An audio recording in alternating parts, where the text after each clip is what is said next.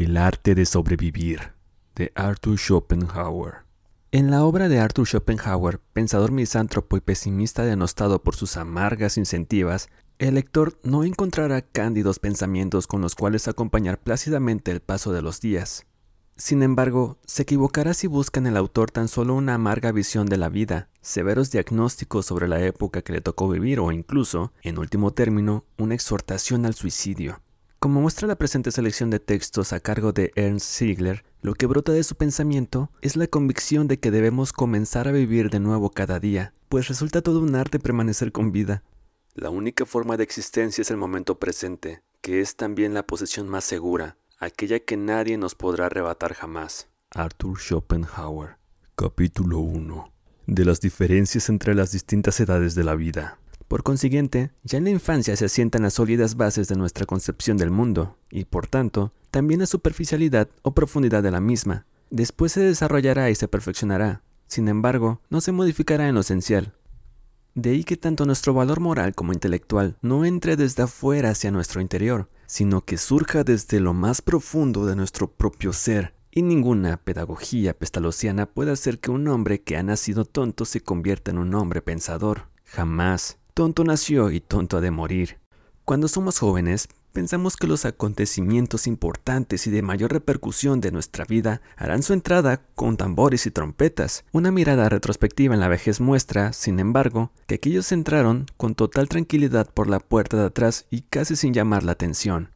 De acuerdo con el modo de ver aquí expuesto, uno puede, además, comparar la vida con una tela bordada, de la cual cada uno viera en la primera mitad de su existencia el anverso y en la segunda el reverso. Este no es tan hermoso, pero ciertamente más ilustrativo, porque deja ver la trama de los hilos entre sí.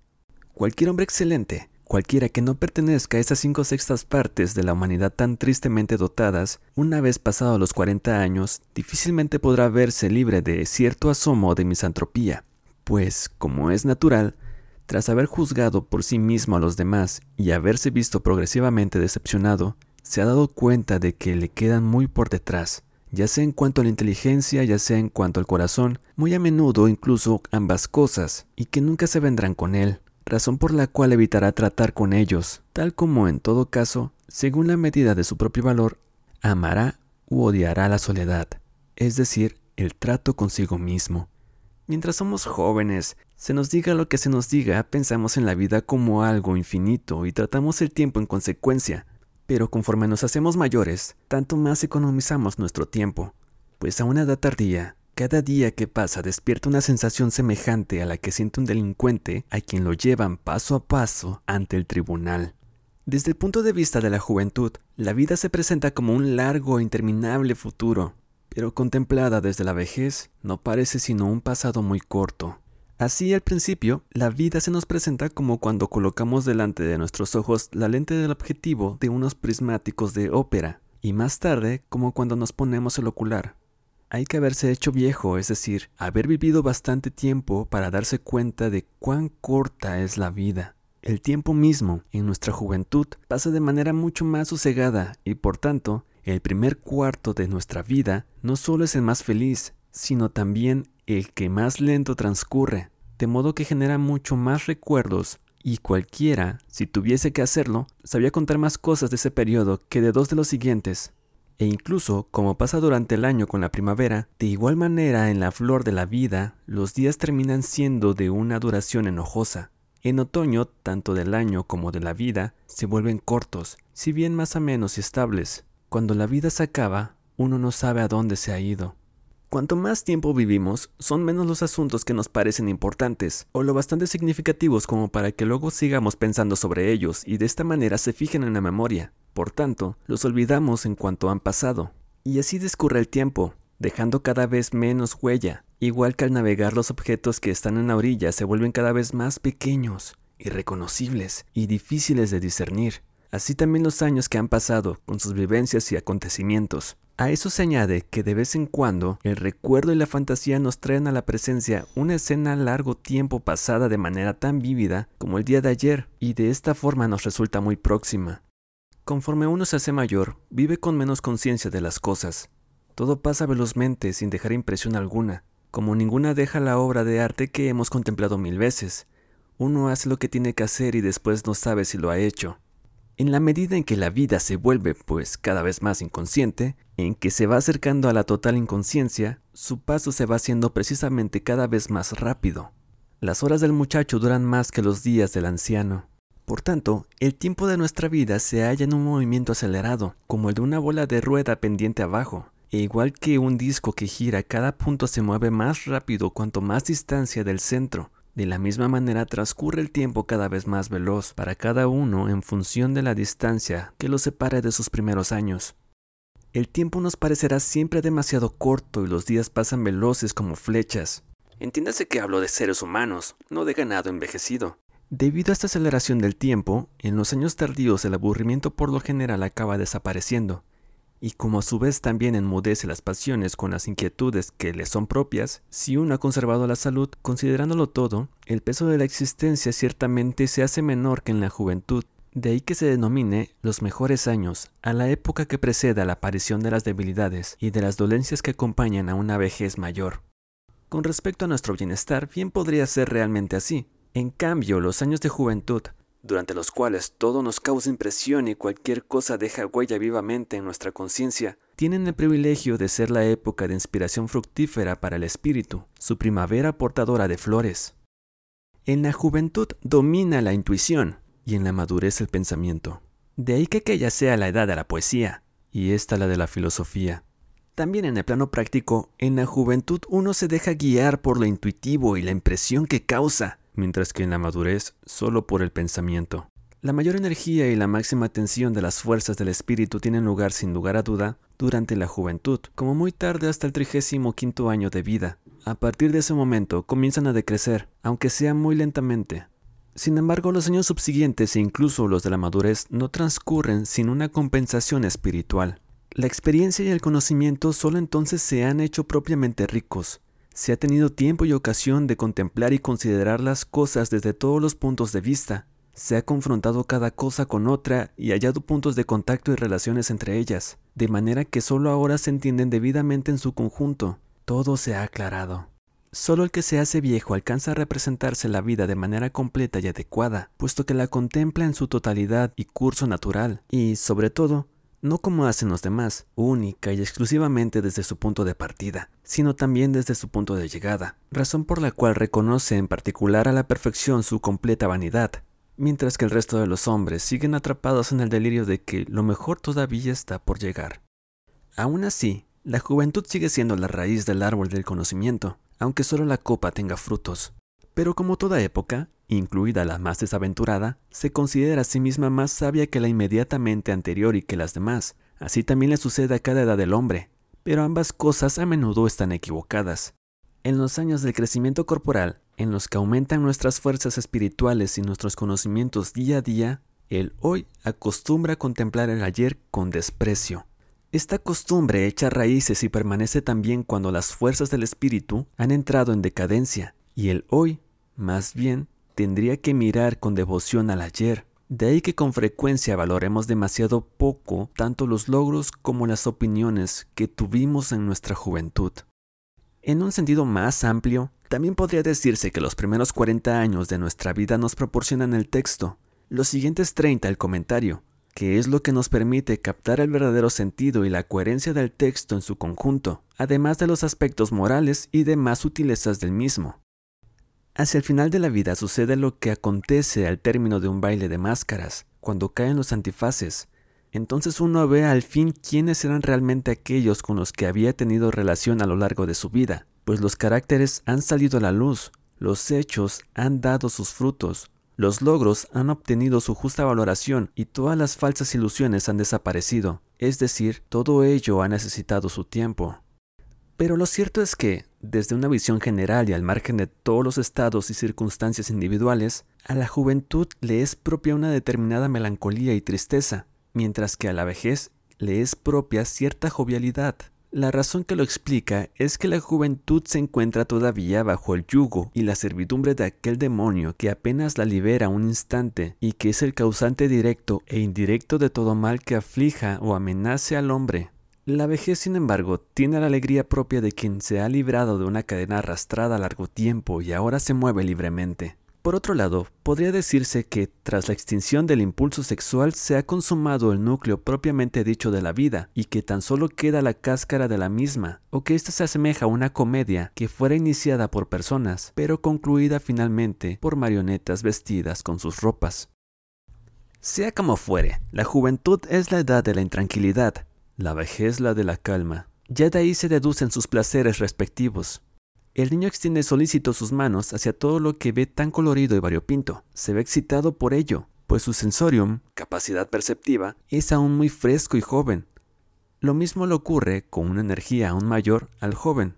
También él se ve excitado por el colorido mundo y sus variados objetos. De inmediato, su fantasía inventa más de lo que el mundo puede de verdad ofrecer. De ahí que esté lleno de deseo y añoranza de lo indeterminado, cosa que le roba la calma, sin la cual no hay felicidad. Y mientras que el joven piensa que en el mundo hay cosas extraordinarias que puede conseguirse con tal de saber dónde encontrarlas, el anciano está imbuido ya en la máxima de Coelet, todo es vanidad, y sabe que todas las nueces están vacías por muy doradas que sean, pues en la vejez todo eso ya ha quedado atrás, en parte porque la sangre se ha enfriado más y la excitabilidad del sensorium se ha hecho menor y en parte porque la experiencia de la vida ha ilustrado al hombre mayor sobre los sentidos de las cosas y el valor de los placeres, de manera que se ha visto progresivamente liberado de las ilusiones, quimeras y prejuicios que antaño ocultaban y deformaban la visión libre y pura de las cosas.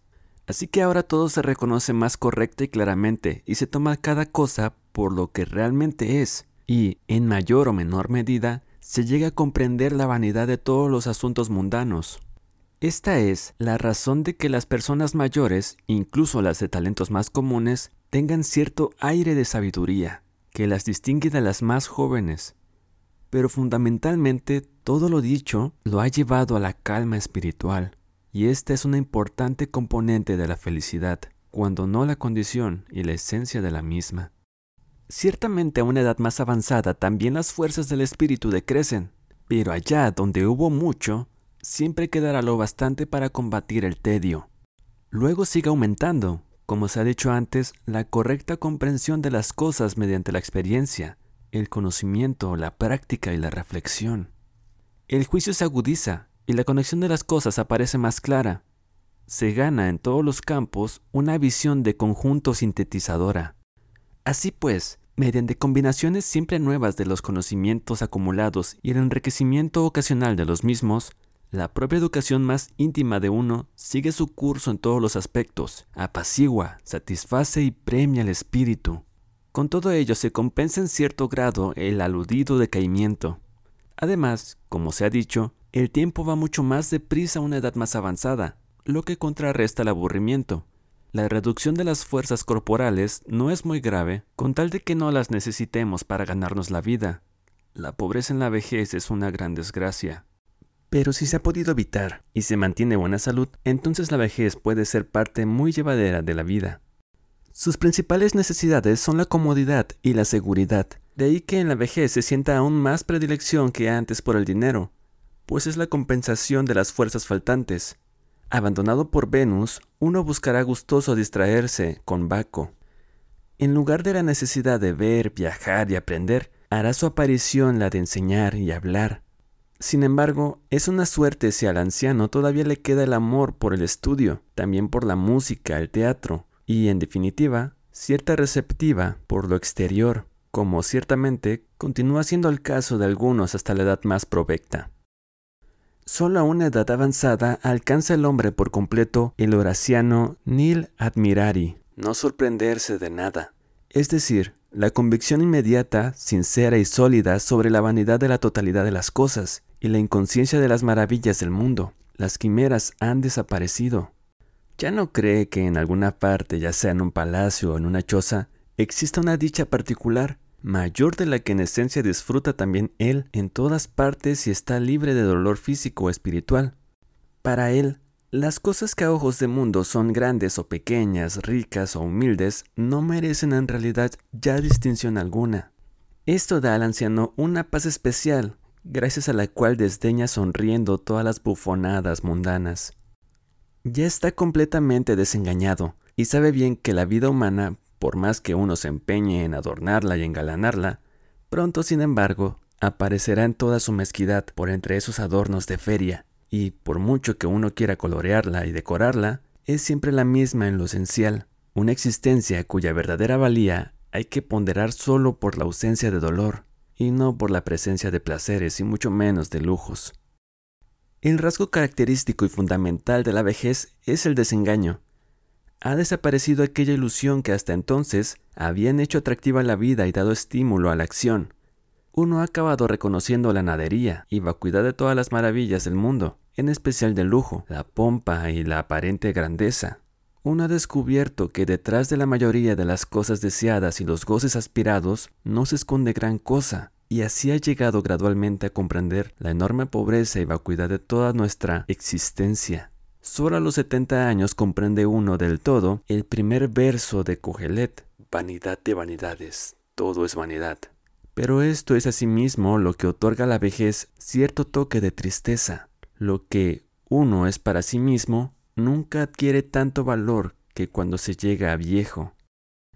Sin embargo, la mayoría de personas, que ha sido siempre escasas de entendederas, se convierten en la vejez cada vez más en autómatas piensan, dicen y hacen siempre lo mismo y ninguna impresión exterior logrará jamás cambiar algo o sacar algo nuevo de ellos. Hablar con tales ancianos es igual que escribir en la arena. La impresión se borra casi inmediatamente. Una vejez semejante es, desde luego, tan solo el caput mortum, cabeza escoria muerta, de la vida. Parece que la naturaleza quiere simbolizar la entrada en una segunda infancia a la edad más avanzada mediante la aparición de una tercera detinción, si bien esto no ocurre sino raras veces. La progresiva desaparición de las fuerzas conforme avanza la edad es ciertamente muy lamentable. Sin embargo, es algo necesario e incluso benéfico, pues de lo contrario, la muerte, para la cual la vejez nos prepara, nos resultaría demasiado difícil de asumir. De ahí que el sumo beneficio al que uno pueda aspirar en una edad muy avanzada sea la eutanasia, es decir, una buena muerte altamente fácil, que no se vea precedida por una enfermedad alguna ni acompañada por ninguna convulsión, y que apenas se sienta. La diferencia básica entre la juventud y la vejez consiste en que aquella tiene ante sí la perspectiva de la vida y esta la perspectiva de la muerte, que, por tanto, aquella posee un breve pasado y un amplio futuro, y esta al revés. La vida en los años de la vejez asemeja al quinto acto de una tragedia, se sabe que un desenlace trágico se avecina, pero aún no se sabe cómo será. Ciertamente, cuando se es mayor, ya solo se tiene la muerte ante sí, pero cuando se es joven, se tiene la vida por delante, y uno se pregunta, en último término, ¿cuál de las dos cosas será más preocupante y si, visto en general, no será la vida algo que es mejor tener a nuestras espaldas que delante de nosotros? Ya lo dice Cogelet, el día de la muerte es mejor que el día del nacimiento. Querer poseer una vida larga es, en cualquier caso, un deseo temerario. Capítulo 2. La definición de la vida. La vida puede definirse como el estado de un cuerpo en el que éste, pese al constante cambio de la materia, mantiene en cada momento su forma esencial, sustancial, que el nacimiento y la muerte han de entenderse como pertenecientes a la vida y sustanciales para la manifestación de la voluntad. Se deduce también por el hecho de que ambos se nos presentan como expresiones más potentes y elevadas de cuanto constituye, por lo demás, el resto de la vida. Pues a carta cabal, esto no es otra cosa que un constante cambio de la materia bajo la firme permanencia de la forma. Y precisamente ello conforma el carácter perecedero de los individuos enmarcado dentro de lo imperecedero de la especie. La constante alimentación y reproducción se distingue únicamente por una cuestión de gradación de la procreación, al igual que solo en cuanto a gradación se distingue la excreción, segregación de la muerte. Pero precisamente queremos considerar la vida filosóficamente, a saber, en función de sus ideas. Y entonces veremos que ni la voluntad, la cosa en sí en todas sus manifestaciones, ni el sujeto del conocimiento, el observador de todos los fenómenos, se ven afectados de manera alguna por el nacimiento o la muerte. Nacimiento y muerte son algo característico del fenómeno de la voluntad, es decir, de la vida y es esencial para ella el hecho de poder manifestarse mediante individuos que nazcan y mueran en cuanto figuras efímeras, surgidas como formas temporales, representantes de aquello que en sí no conoce temporalidad alguna, aunque precisamente haya de representarse así para lograr objetivar su propia esencia.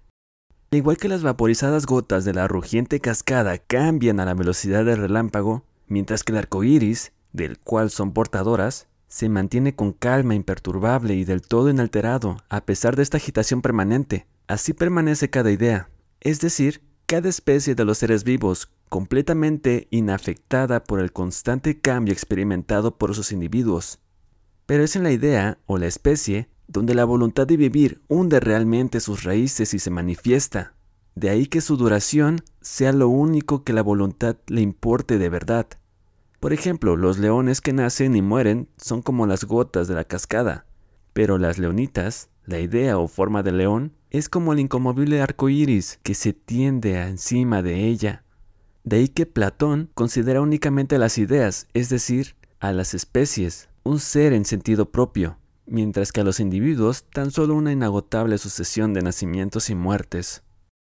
De la profunda convicción de su carácter imperecedero, nace en realidad también la seguridad y tranquilidad de ánimo con las que cada individuo animal y asimismo humano anda despreocupado por entre un mar de escollos azarosos que podrían exterminarlo en cualquier momento, y además justo en dirección a la muerte. En sus ojos brilla entre tanto la tranquilidad propia de la especie, pues en calidad de especie ninguna extinción lo afecta ni le incumbe realmente.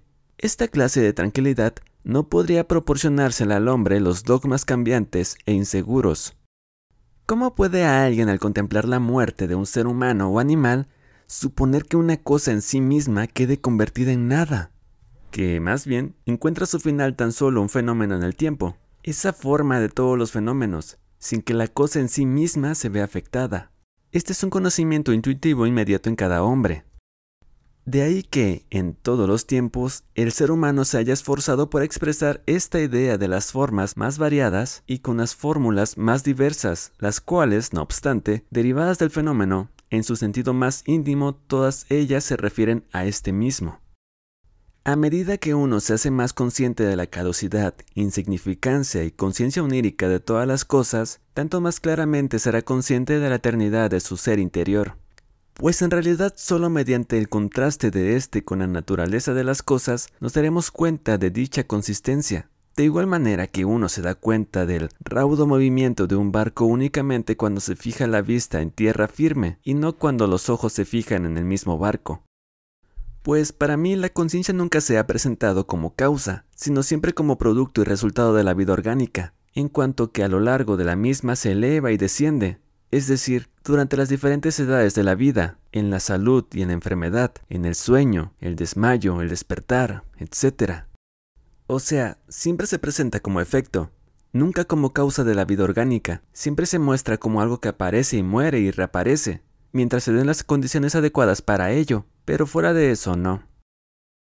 En definitiva, hay que hacer constar en este lugar que, si bien, al igual que el carácter humano o corazón, el intelecto, o cabeza, según sus cualidades básicas, sea algo innato. Este, sin embargo, de modo alguno permanece tan inalterado como aquel, sino que está sujeto a no pocas modificaciones, que incluso en su conjunto hacen su aparición de manera regular, puesto que se basan en parte en que el intelecto tiene un fundamento físico y en parte en que posee un material empírico. Así, la fuerza que le es propia experimenta un crecimiento gradual, hasta llegar al acme o culminación, y después una progresiva decadencia hasta la imbecilidad. Ahora bien, resulta que, por otro lado, el material que mantiene todas las fuerzas ocupadas y activas, es decir, el contenido del pensar y del saber, la experiencia, los conocimientos, la práctica y por ello la perfección de la comprensión, representa una magnitud en constante crecimiento, aproximadamente hasta la aparición de las distintas debilidades, que hace que todo decaiga. El hecho de que el hombre se componga, por una parte, de algo en sí inalterable y por otra, de algo que es regularmente alterable de dos maneras distintas y opuestas a la vez entre sí, explica la desigualdad de su apariencia y su valor en las diferentes edades de la vida. He dicho que el carácter de casi cada hombre parece ajustarse preferentemente a una determinada edad de la vida, de manera que éste se desarrolla mejor en la edad que le resulta más favorable. Algunos son jóvenes amables, pero luego pierden su encanto. Otros, hombres fuertes y emprendedores, a quienes la edad después les roba todo valor. Algunos se muestran con mayores cualidades en la vejez, cuando son más amables por la experiencia y la sinceridad adquiridas. Este es el caso, a menudo, de los franceses. Debe ser así por el hecho de que el carácter tiene en sí mismo algo juvenil, adulto o maduro, con lo que una determinada edad de la vida concuerda o le contrarresta como un correctivo.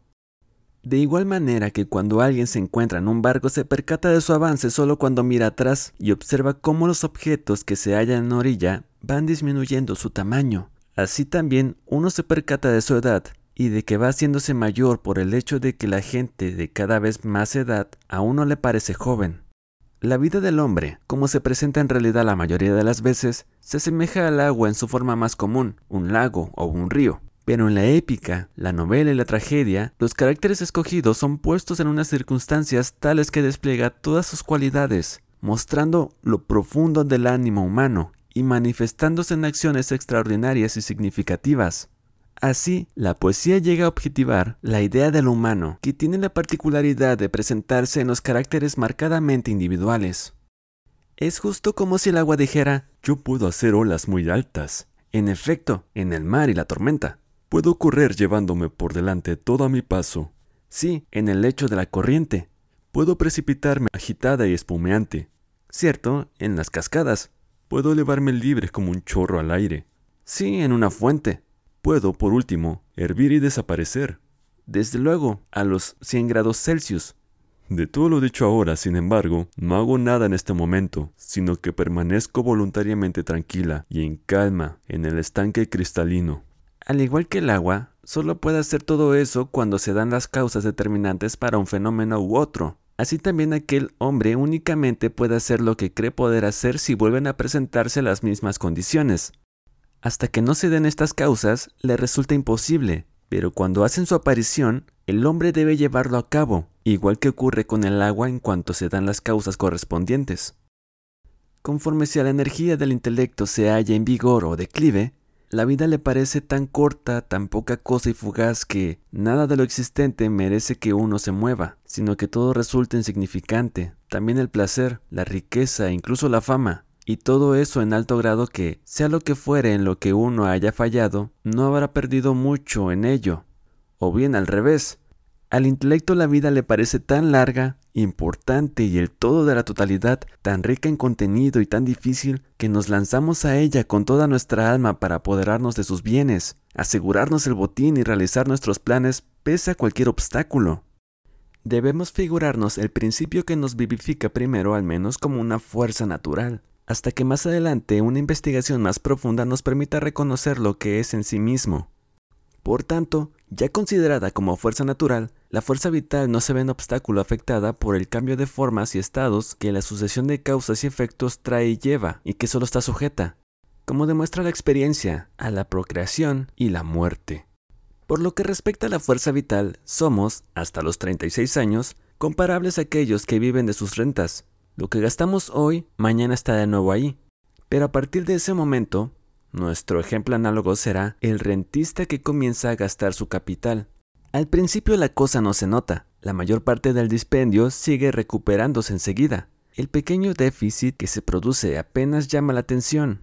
Pero este proceso crece poco a poco, empieza a notarse. Su aumento se hace cada día mayor, se convierte cada vez más en un hábito.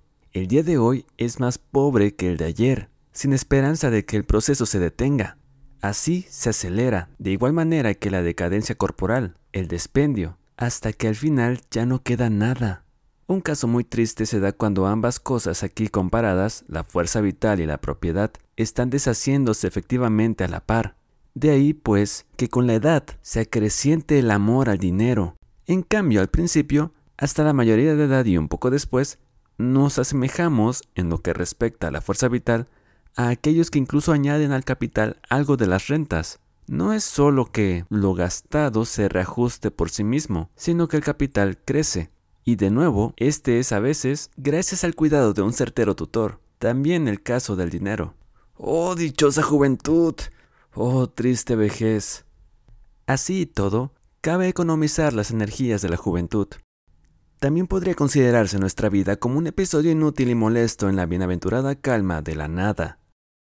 En cualquier caso, incluso aquel a quien le haya resultado soportable, cuanto más tiempo viva, tanto más claramente percibirá que en total es una decepción, incluso un engaño, o que, hablando sin rodeos, lleva el carácter de una mistificación, por no decir un fraude. La vida se presenta primero como una tarea, a saber, la de mantenerla, de ganarse la vida. Una vez resuelta, lo que se ha ganado se convierte en un lastre y entonces hace su aparición la segunda tarea, que estriba en disponer de ello, es decir, espantar el hastio que se abate sobre toda existencia asegurada cual una ave rapaz al acecho. Por tanto, la primera tarea consiste en ganar algo, y la segunda en hacer que aquello que se ha ganado no se note, pues de lo contrario sería una carga. La vida es una acumulación de tareas por resolver. En ese sentido, defunctus, fallecido, es una hermosa expresión. La vida debe verse enteramente como una severa lección que se nos da, aun cuando con nuestras formas de pensamiento orientadas hacia objetos totalmente distintos, no podamos entender cómo hemos podido llegar a necesitarla. ¿Cómo, preguntamos de pasada, el ilimitado amor a la vida y el deseo de mantenerla a toda costa tanto tiempo como sea posible podría considerarse algo bajo y despreciable, y, por otra parte de los seguidores de cualquier religión, además, algo indigno de ella, si la vida fuera un regalo de los dioses benévolos, ¿qué habría que agradecer? Pues la existencia humana, bien lejos de portar el carácter de un regalo, lleva en sí el de una deuda contraída, la exigencia del pago de la misma aparece en forma de necesidades urgentes, deseos mortificantes y miseria infinita generados por esa existencia. Para satisfacer la deuda, por regla general, se empleará toda la vida. Sin embargo, solo se termina con los intereses. El pago completo del capital tiene lugar con la muerte. ¿Y cuándo se contrajo esa deuda? En el momento de la procreación. Desde este punto de vista, habría que ver nuestra vida como algo prestado por la muerte, el sueño sería entonces el interés diario de dicho préstamo. Por consiguiente, nuestra vida se asemeja a un pago que obtenemos en contables chavos de cobre, y por el que luego tenemos que hacer un recibo. Son los días que vivimos, el recibo es la muerte. Si comparamos ambas cosas, la indescriptible artificialidad de las instituciones y la indecible riqueza de los medios por un lado, y la pobreza de lo que a través de ellos se persigue y consigue por otro, entonces se nos impone la comprensión de que la vida es un negocio cuyas ganancias ni con mucho cubren los gastos. Según esto, cada uno intenta pasarla lo mejor que pueda. Lleva la vida como si fuera una servidumbre feudal que ha de satisfacer. Pero, ¿quién ha contraído la deuda? Fue el progenitor, en el disfrute de su sensualidad. Así que, por haber gozado éste de ella, el otro debe vivir, padecer y morir. Pues, en el fondo, cada individual no es más que un error específico, un paso en falso, algo que mejor no existiera. En efecto, algo de lo cual traeremos de vuelta constituye el objeto real de la vida. La vida se presenta como un engaño continuado, tanto en lo grande como en lo pequeño. Capítulo 3. El objetivo de la vida. La opinión común sobre todo protestante, según la cual el objetivo de la vida se encontraría sola y únicamente en las virtudes morales, es decir, en la práctica de la justicia y el amor al prójimo, trasluce su insuficiencia ya por el hecho de que entre los hombres haya tan lamentablemente poca moralidad pura y real. No pretendo hablar ahora de las grandes virtudes, magnanimidad, generosidad y capacidad de sacrificio, cosas que difícilmente se hallarán fuera de los escenarios o la novela sino solo de aquellas virtudes que todos deberían tener por obligación. Quien sea viejo que se acuerde de aquellos con los que ha tratado en la vida.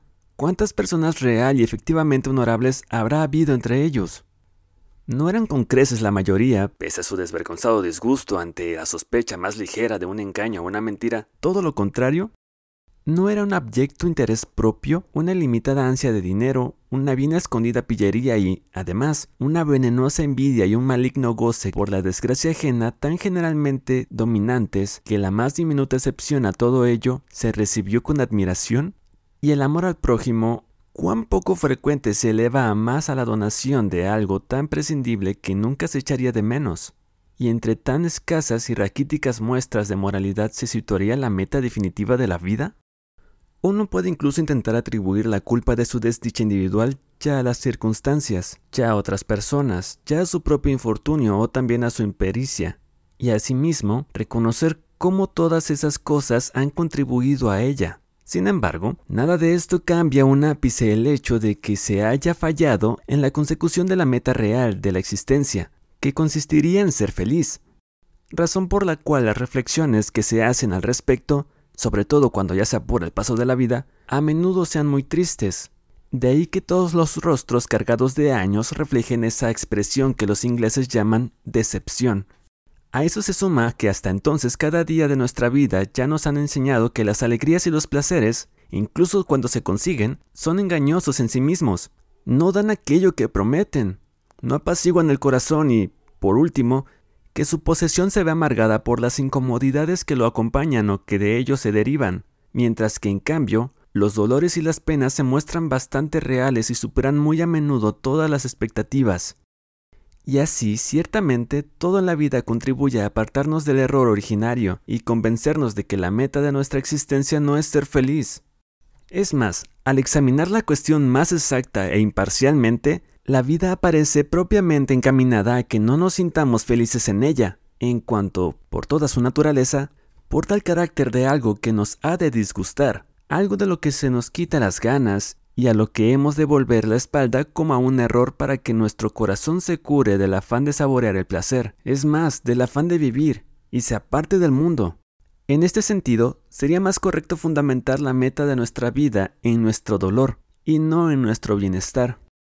Lo más raro de todo, no obstante, es que uno llega a conocerse y comprenderse incluso a sí mismo, entender el objetivo y la meta de su propia vida solo cuando ya se aproxima el fin y más aún en lo que a su relación con el mundo, con los demás se refiere. Con frecuencia, pero no siempre, ocurre que uno entonces ha de confortarse con una posición más baja de lo que antes había pensado, pero a veces alcanza también una más elevada, lo que se infiere entonces del hecho de que antes no había tenido una percepción lo bastante clara sobre la nimiedad del mundo y por ello había puesto su meta por encima de ella. De paso se conoce lo que hay en cada uno.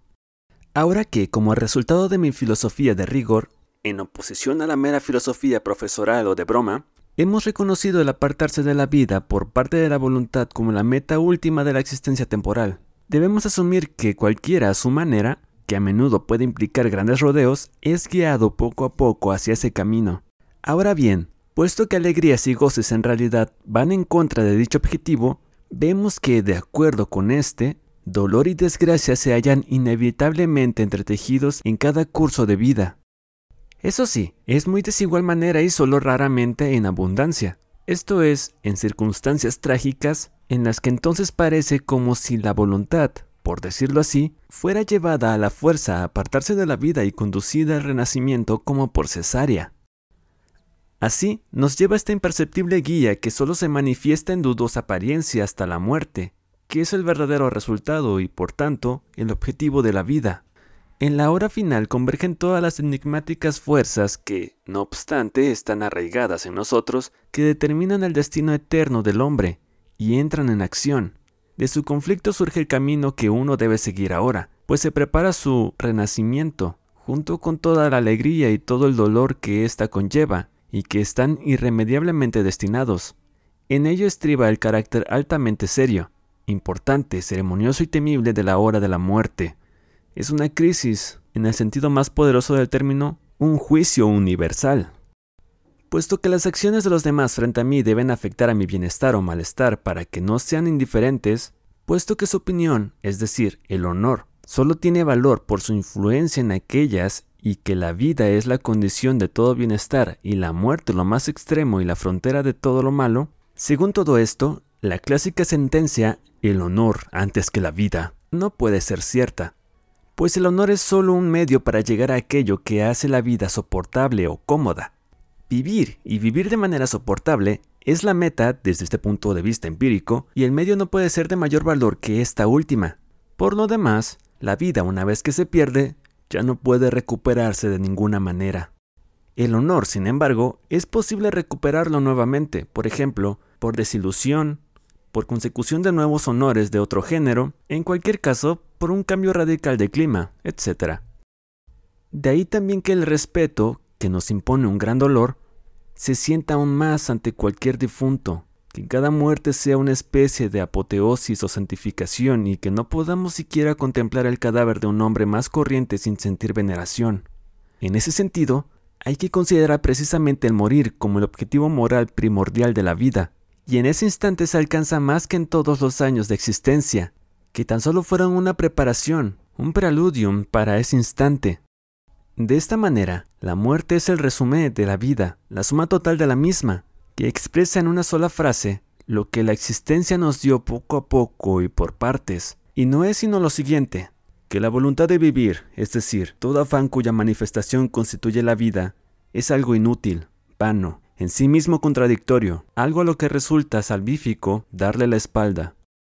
Capítulo 4. La duración de la vida.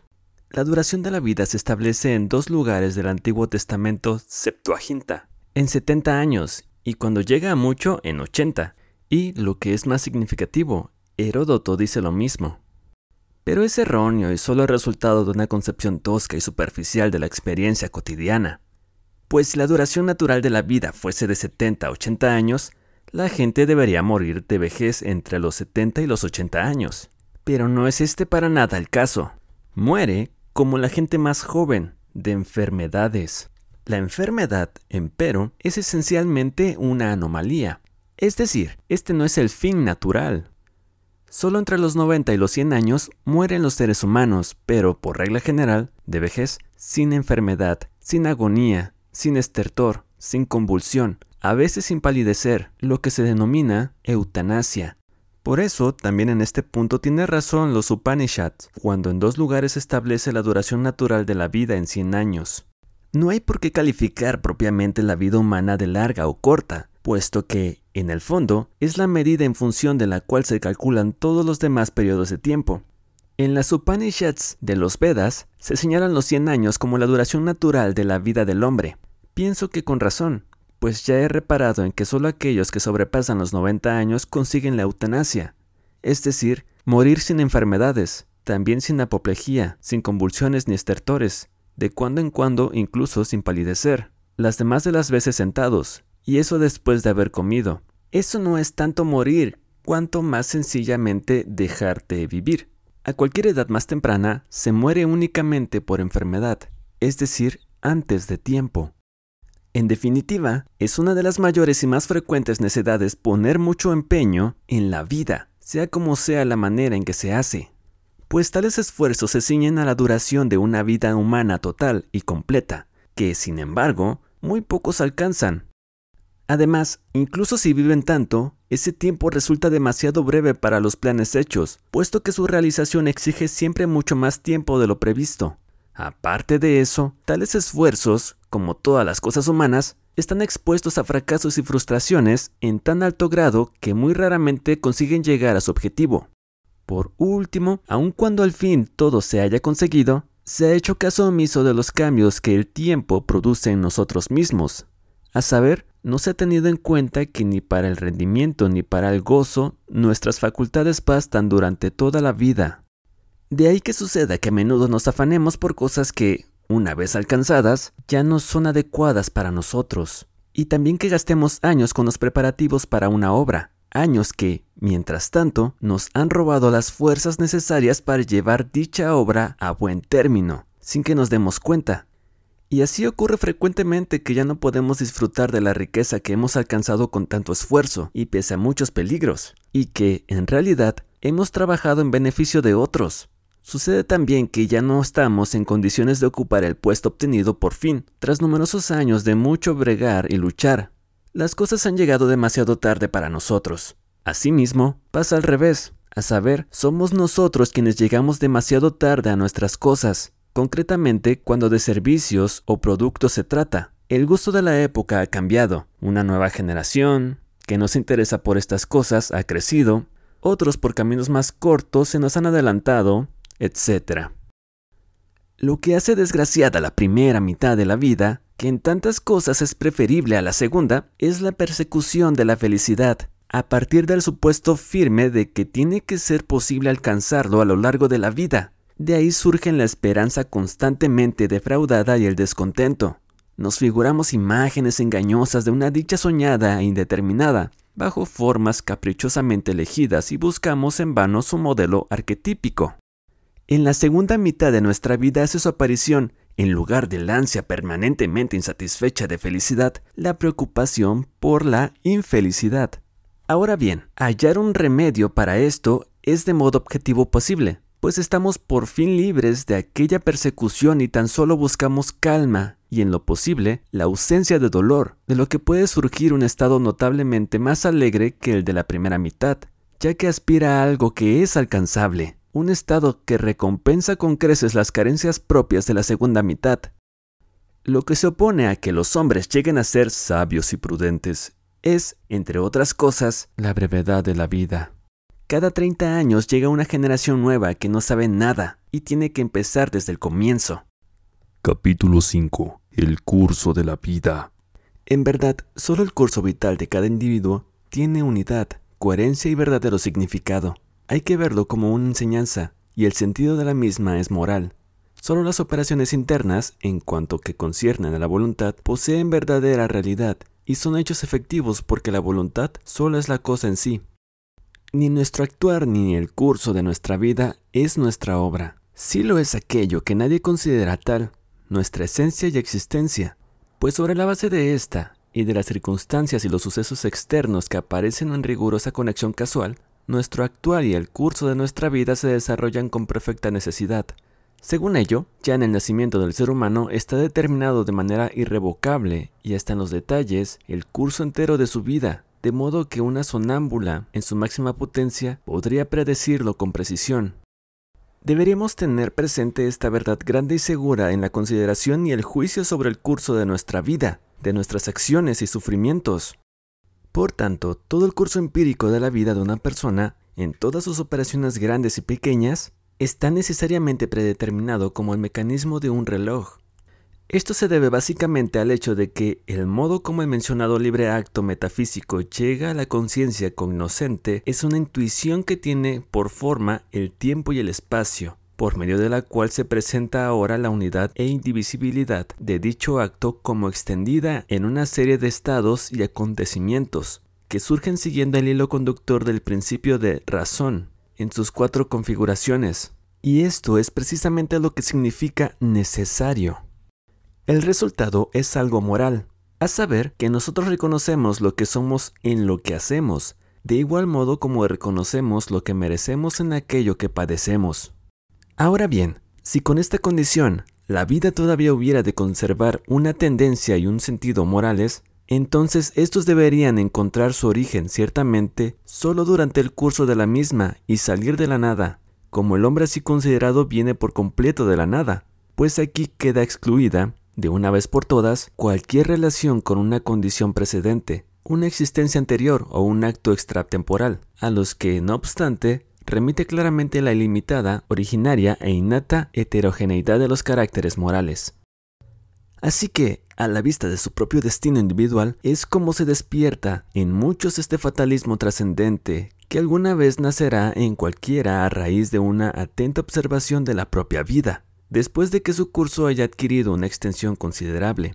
En efecto, cuando uno examina detenidamente los detalles de su curso vital, puede presentársele como si en él todo hubiese estado ya decidido de antemano, y los hombres se le antojan meros actores.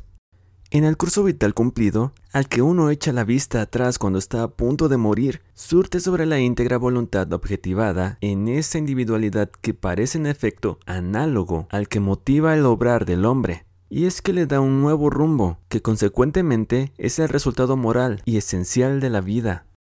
Esto último se comprueba también mediante los hechos inequívocos de que, al acercarse la muerte, los pensamientos de cada hombre, tanto si se aferraba a los dogmas religiosos como si no, adquieren una dirección moral y de que el hombre se esfuerza, desde un punto de vista moral, en sacar las cuentas de las etapas pasadas de su vida, Qué hermosas y significativas se presentan en el recuerdo algunas escenas y procesos de nuestra vida pasada, a pesar de que, en su momento, las dejamos pasar sin estima especial alguna. pero tenían que pasar, estimadas o no. Son justamente las teselas de las que se compone la imagen de la memoria del curso de nuestra vida. Capítulo 6. El momento presente.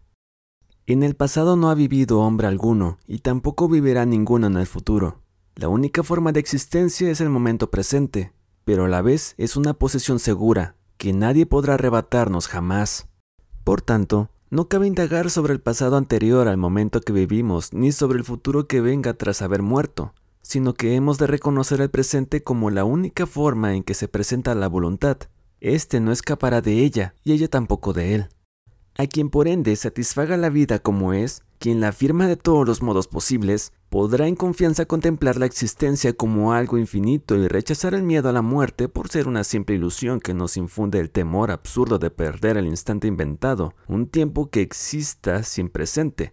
Un engaño que, en lo que concierne al tiempo, es como aquel otro, en que lo que al espacio se refiere, según el cual cada uno en su fantasía considera el lugar de la esfera terrestre que él ocupa en ese momento como la parte de arriba y todo lo demás como la de abajo. De igual modo, cada uno vincula el momento presente a su propia individualidad y cree que con este desaparece también el presente y que el pasado y el futuro se quedan entonces sin él.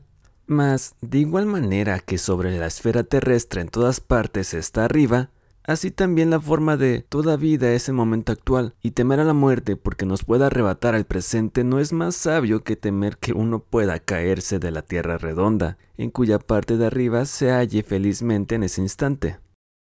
A lo largo de toda nuestra vida siempre poseemos solo el momento presente y nunca nada más, con la diferencia de que al principio tenemos un largo futuro ante nosotros mientras que al final contemplamos un largo pasado a nuestras espaldas. Y además que nuestro temperamento, si bien no nuestro carácter, pasa por algunos cambios conocidos, con lo que cada vez la actualidad adquiere un color distinto. A cada suceso de nuestra vida le pertenece tan solo un momento del que se pueda decir que es y después para siempre que fue. Con cada atardecer somos más pobres en un día. Quizá ante la visión del transcurso del escaso tiempo que nos corresponde, nos enloqueceríamos si no hubiera en lo más profundo de nuestro ser la conciencia secreta de que nos pertenece la fuente inagotable de la eternidad, para poder una y otra vez renovar a partir de ella el tiempo de nuestra vida. Ciertamente sobre las consideraciones como las arriba mencionadas, uno puede fundamentar la doctrina según la cual disfrutar del presente y hacer de ello la meta de nuestra vida sería la mayor muestra de sabiduría, dado que dicha meta sería lo único real y todo lo demás nada más que un mero juego intelectual. Pero de igual manera podríamos calificarlo de la mayor necedad, pues aquello de dejar de existir al momento y que desaparece por completo cual si fuera un sueño, no merece ningún caso que le dediquemos en serio esfuerzo.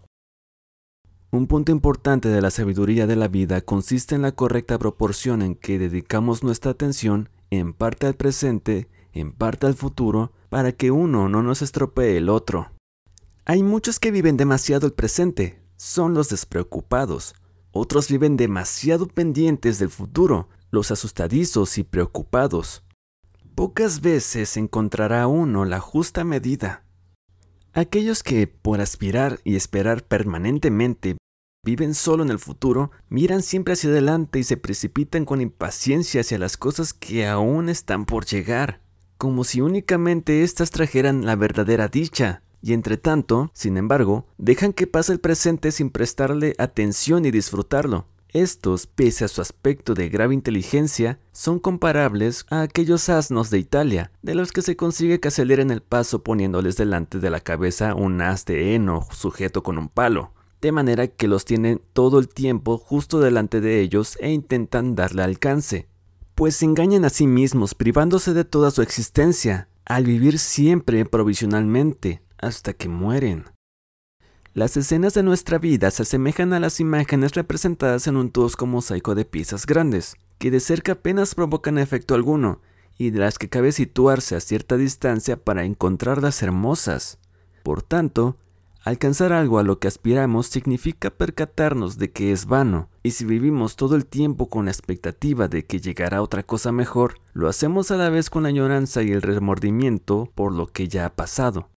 El presente, por el contrario, es tomado como algo pasajero y no se tendrá por nada más que por el camino hacia el objetivo. De ahí que la mayoría de las personas, cuando al final de sus días miran atrás, encuentran que han pasado toda su existencia viviendo provisionalmente y se asombran de que aquello que dejaron pasar sin apenas prestarle atención y sin haberlo disfrutado fuera precisamente su vida, es decir, aquello ante cuya expectativa vivían. Y así, pues, el curso vital del hombre, por norma general, estriba en que, burlado por la esperanza, baila hacia los brazos de la muerte ha dado un gran paso hacia la sabiduría aquel que vea de manera clara y segura que la diferencia entre pasado, presente y futuro es solo aparente y del todo nimia.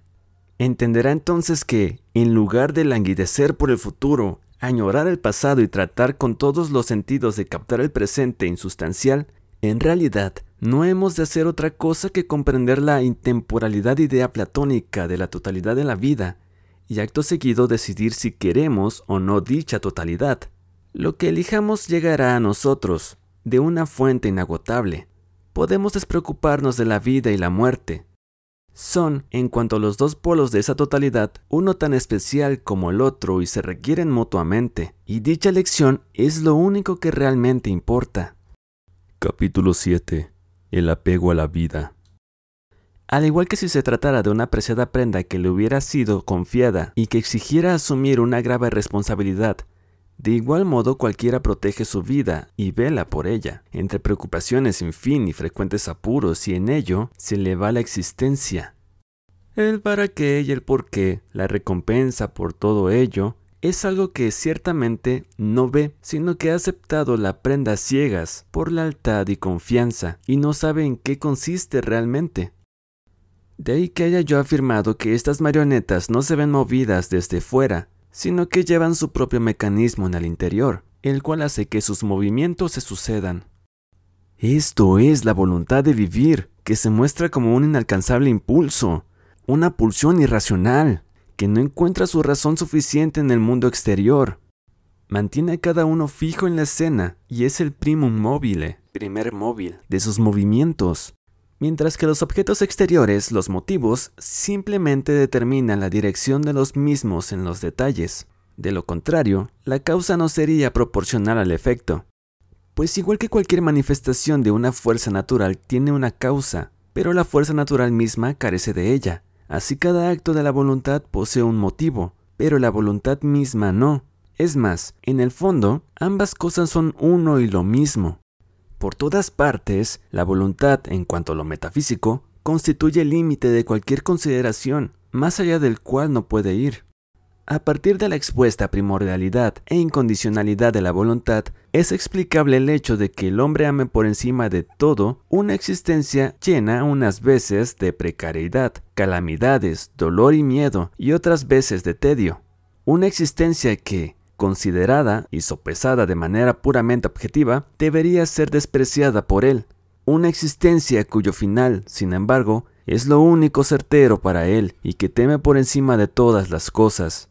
De acuerdo con ello, vemos a menudo como una triste figura deformada y doblegada por la edad, la escasez y la enfermedad, desde el fondo de su corazón pide nuestra ayuda para prolongar una vida cuyo fin, sin duda, parecería algo deseable, si un juicio objetivo fuera aquí lo determinante.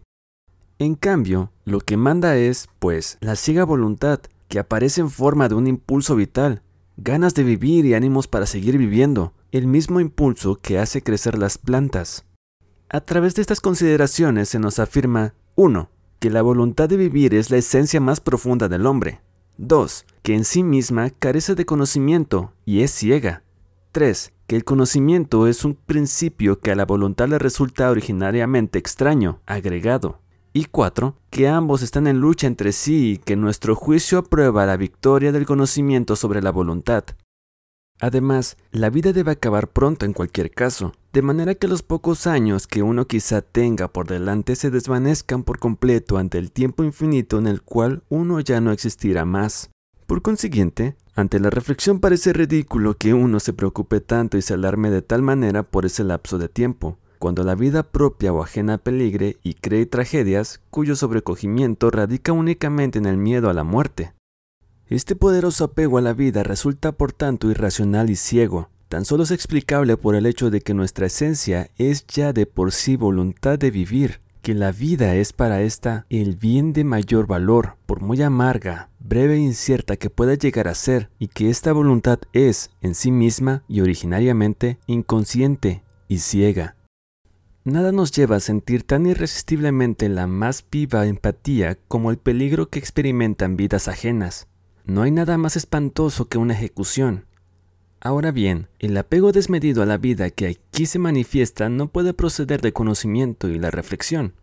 A estos les parece más bien necio, puesto que el valor objetivo de la vida es precario y la cuestión de si cabe preferirla a no existir se mantiene, cuanto menos incierta. Es más, si la experiencia y el conocimiento tienen la palabra, el no existir saldrá ganando. Y si alguien llamara a las tumbas y preguntara a los muertos si quieren volver a levantarse, negarían con la cabeza. A quien le guste, pues, el mundo como es, que continúe queriendo la vida y sus bienes. A la voluntad de vivir no le faltará nunca la vida, su reflejo. La muerte deberá tomarla como los demás males, pues todos ellos forman parte de la manifestación de la voluntad de vivir. La amplia mayoría de los hombres afirman la vida, la quieren continuada, por ello el mundo existe. Los individuos son incontables y su forma es un tiempo infinito. Capítulo 8. El ajetreo en la vida. Una vez que la voluntad de vivir, es decir, la esencia íntima de la naturaleza, en un afán incansable hacia la objetivación perfecta y el disfrute completo, ha atravesado toda la gama de los seres vivos, lo que a menudo ocurre en el mismo planeta en las variadas rupturas de sucesivas series de seres vivos que vuelven a comenzar siempre de nuevo. Llega finalmente en el ser dotado de razón, es decir, en el hombre a la conciencia. Aquí el asunto comienza a inquietarla. Se le impone la pregunta sobre de dónde y para qué es todo lo existente y, principalmente, si el esfuerzo y la penalidad de su vida y su afán se verán recompensados Solo en apariencia los hombres son tirados hacia adelante, en realidad son impulsados desde atrás. No es que la vida los atraiga, sino que la necesidad los compele hacia adelante. Siempre constituye solo una excepción el que el curso de una vida sufra una alteración por el hecho de que, de un conocimiento independiente del servicio de la voluntad y dirigido a la esencia del mundo en cuanto tal, se infiere bien la exigencia estética de adoptar una actitud contemplativa, o bien la exigencia ética de renunciar. A la mayoría de las personas la miseria los arrastra empujones por la vida, sin dejarlos recuperar el juicio. Por el contrario, se inflama a menudo la voluntad de tal modo que sobrepasa con creces la simple afirmación del cuerpo en grado sumo, así que se manifiesta entonces en incendios afectos y violentas pasiones, en las que el individuo no solo afirma su propia existencia, sino que llega a negar la de los demás e intenta eliminar ahí donde le obstaculiza el paso. Al que vive inmerso en el vértigo de las ocupaciones o los placeres, sin meditar nunca sobre su pasado y tan solo va devanando su vida sin cesar, se le escapa el sentido claro de las cosas. Su alma se convierte en un caos y cierta confusión irrumpe en sus pensamientos, como mostrará pronto lo abrupto, fragmentado y, por decirlo así, despedazado de su conversación. Y este es tanto más el caso cuanto mayor sean las perturbaciones exteriores y la cantidad de impresiones, y menor la actividad interior de su espíritu. La vida, con sus contrariedades pequeñas, medianas y realmente grandes, las de cada hora, cada día, cada semana, cada año, con sus esperanzas defraudadas y sus incidentes accidentales que frustran cualquier planificación, porta de manera tan clara el sello de algo de lo que ya no tendremos ganas que resulta difícil comprender cómo es posible que no nos hayamos percatado de ello y nos haya dejado convencer de que la vida está ahí para ser disfrutada con agradecimiento y que el hombre existe para ser feliz. Y es que, antes bien, este continuo engaño y desengaño, así como la cualidad general de la vida, se presentan como algo destinado a propósito a despertar el convencimiento de que nada vale nuestro afán, nuestro esfuerzo ni nuestra lucha, que todos los bienes son nimios, el mundo acaba por todas partes en bancarrota y que la vida es un negocio que cubre los gastos, todo ello para que nuestra voluntad sea parte de ella.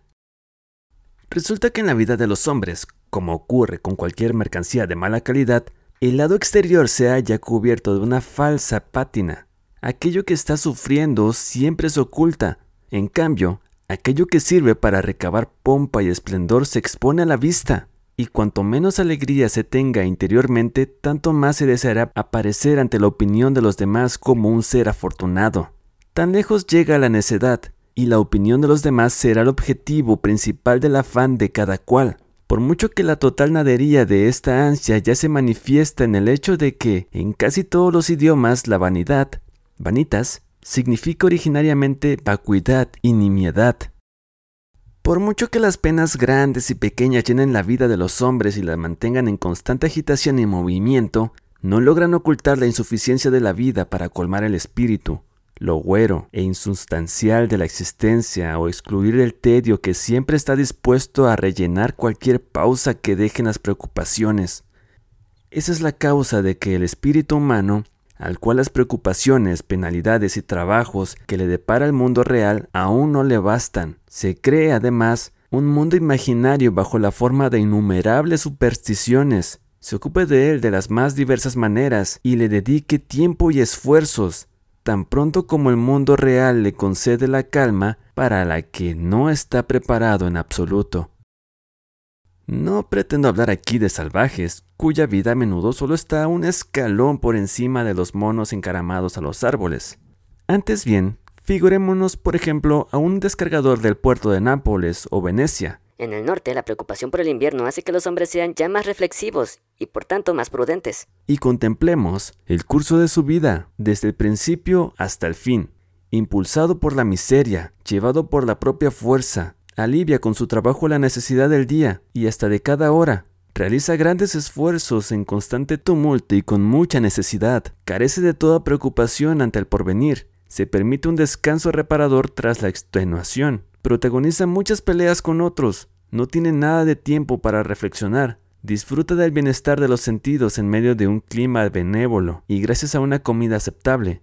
Y finalmente, como elemento metafísico, siente algo de la tremenda superstición infundada por la Iglesia.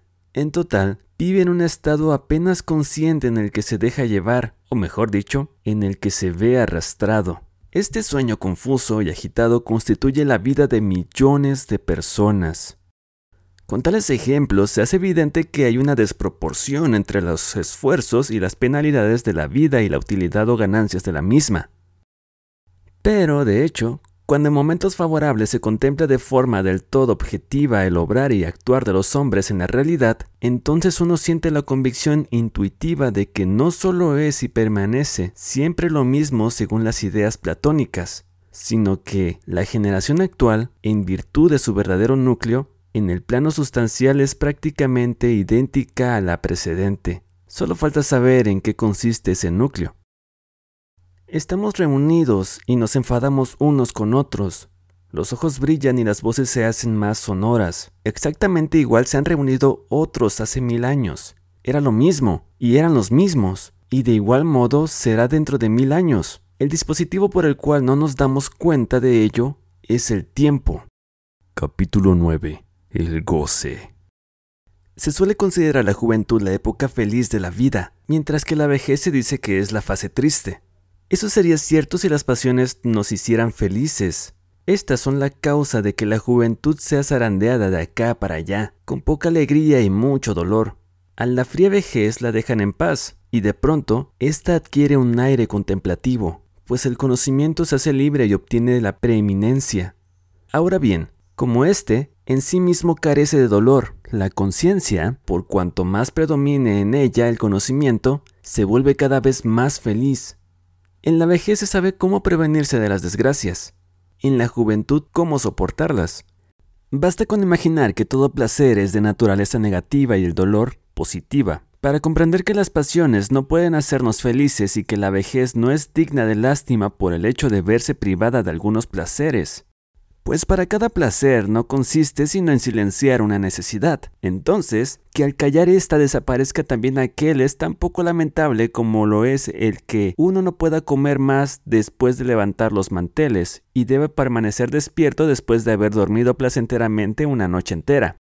Con mucho mayor acierto considera Platón, al comienzo de la República, la vejez como la época feliz, en cuanto que en esta nos hayamos liberados ya del impulso sexual, que hasta entonces nos altera sin cesar.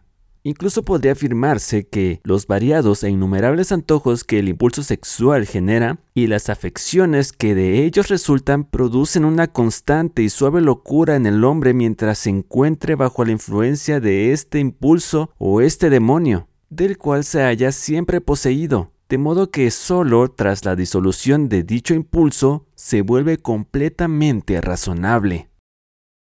Sin razón, uno se lamenta de la ausencia de las alegrías en la vejez y se queja de que le están vedados muchos placeres.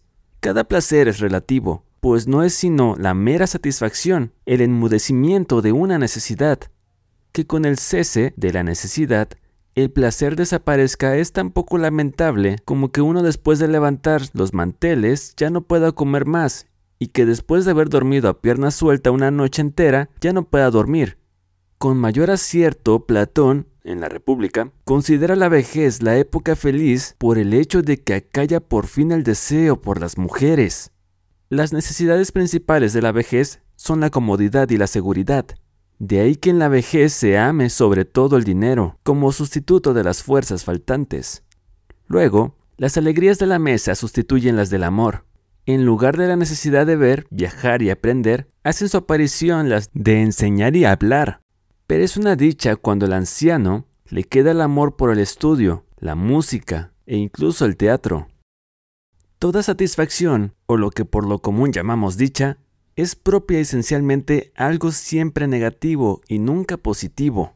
No se trata de una felicidad genuina que venga a nosotros por sí misma, sino que ha de ser siempre la satisfacción de un deseo. Pues el deseo, es decir, la carencia, es la condición previa a cualquier placer, Ahora bien, con la satisfacción se termina el deseo y, en consecuencia, también el placer. De ahí que la satisfacción o la felicidad nunca puedan ser más que la liberación de un dolor, de una necesidad. Así hay que entender no solo el sufrimiento real y evidente, sino también, sino también cada deseo cuya inoportunidad perturba nuestra calma e incluso el tedio mortal que convierte en una carga nuestra existencia. Ahora bien, Alcanzar y mantener algo es harto difícil. Cada intención se topa con un sinfín de dificultades y esfuerzos y a cada paso se suceden los obstáculos. Pero cuando finalmente todos los impedimentos han sido superados y se ha alcanzado lo que se pretendía, lo que se ha logrado nunca puede ser otra cosa que la de ser librado de un dolor o un anhelo, y por consiguiente, uno no se encuentra sino en la misma situación que antes de que ésta apareciera. Únicamente la carencia, esto es, el dolor, no es dado siempre de manera inmediata, pero la satisfacción y el goce solo podemos reconocerlo de forma mediata, por el recuerdo del dolor y la privación precedentes, que cesaron con su aparición. De ahí que no tengamos en lo que valen los bienes y beneficios que realmente poseemos ni los apreciemos, sino que pensemos que ha de ser así, porque estos satisfacen siempre de manera negativa, alejando el dolor, Solo una vez los hayamos perdido, lograremos percibir su valor, pues la carencia, la privación, el dolor son lo positivo, lo que se anuncia de inmediato. Por esa razón experimentamos alegrías al traer a la memoria situaciones pasadas de necesidad, enfermedad, penuria y similares ya superadas, pues ese es el único medio de saborear los bienes presentes. La vida del hombre fluye incesante entre el querer y el alcanzar. El deseo es, por naturaleza, dolor. Satisfacer el deseo acarrea de inmediato saturación. La meta era solo una apariencia. La posesión anula el estímulo. El deseo y la necesidad vuelven a hacer su aparición bajo una nueva forma. Y si no ocurre así, entonces aparece la monotonía, el vacío, el tedio, contra los cuales es tan doloroso luchar como contra la necesidad que el deseo y la satisfacción se sucedan uno tras otro sin mucha dilación, ni gran intervalo reduce el dolor que ambos nos producen a la menor escala y hace la vida más feliz. Pues aquello que uno, en otras circunstancias, calificaría como la parte más hermosa, las alegrías más puras de la vida, aunque también solo porque nos saca de la existencia real y nos transforma en observadores de la misma sin que participemos en ella, es decir, el puro conocimiento que permanece ajeno a cualquier querer, el disfrute de la belleza, la verdadera alegría ante el arte, todo ello puesto que requiere una disposición singular, se haya reservado a muy pocos e incluso a estos les es dado solamente a modo de un sueño pasajero. Y entonces ocurre que esta potencia intelectual más elevada hace a estos poco más sensibles a dolores, incluso mucho más intensos de los que los necios puedan sentir jamás, y los convierte además en solitarios entre seres marcadamente diferentes a ellos, de manera que incluso esta parte más hermosa queda liquidada, pero a la, con creces, mayor parte de la humanidad no les son accesibles los placeres meramente intelectuales. Para el goce que reside en el puro conocimiento son casi del todo incapaces. Están por completo remitidos al querer. Ahora bien, si la vida en cuyo anhelo consiste nuestra esencia y existencia tuviera un valor positivo y un contenido real en sí misma, entonces no podría haber tedio alguno, sino que la mera existencia en sí misma debería llenarnos y satisfacernos. Sin embargo, estamos contentos con nuestra existencia únicamente cuando, o bien, nos hallamos inmersos en un afán en el que la lejanía y los obstáculos nos dan la impresión engañosa de que la meta fuera satisfactoria, ilusión que desaparece una vez que se logra el objetivo, o bien cuando nos encontramos en una ocupación puramente intelectual, en virtud de la cual, no obstante, estamos en realidad saliendo de la vida con el fin de contemplarla desde fuera, cual espectador de un palco. Incluso el propio placer de los sentidos consiste en un continuo afán y cesa en cuanto ha alcanzado su objetivo. Ahora resulta que, mientras no estemos inmersos en uno de estos dos casos, sino confrontados con la existencia misma, la inconsciencia e insignificancia de esta última nos acomete, y esto es el tedio. Incluso nuestro inherente deseo inextinguible y ávido por capturar lo maravilloso muestra cuán gustosamente variamos interrumpido el aburrido orden natural del curso de las cosas. Tampoco el resplandor y la magnificencia de los poderosos en toda su pompa y solemnidad son en el fondo más que un esfuerzo inútil por superar la pobreza esencial de nuestra existencia, pues, visto a la luz, ¿Qué son las piedras preciosas, las perlas, las plumas, el terciopelo rojo iluminado por muchas velas, danzantes y saltarines, atuendos y desfiles de máscaras y cosas similares? Sentirse enteramente feliz en el momento es algo que ningún hombre ha conseguido aún, a no ser completamente ebrio. El egoísmo, por naturaleza, no conoce límites. El hombre quiere, ante todo, conservar su existencia, la quiere, sea como fuere, exenta de dolores, de los cuales también forman parte toda privación y carencia. Quiere la máxima cantidad de bienestar y desea todo el placer del que sea capaz. Es más, en lo posible, busca desarrollar en sí mismo aún nuevas capacidades para el deleite. Todo cuanto se opone al afán de su egoísmo despierta su irritación, su ira, su odio, y pretenderá aniquilarlo cual a un enemigo. Quiere hacer posible saborearlo, tenerlo todo, pero dado que eso es imposible, al menos quiere controlarlo todo. Todo para mí, nada para los demás. He aquí su lema. El egoísmo es colosal, domina el mundo. Sin embargo, es cierto que la vida no está ahí propiamente para ser saboreada, sino soportada, resuelta. Esto también lo recogen numerosas expresiones tales como pasar la vida, sobrellevar la vida. El giro italiano, uno va tirando. O las expresiones alemanas, hay que seguir tirando y ya se las arreglará solo en el mundo. Y otras similares. Capítulo 10. La felicidad.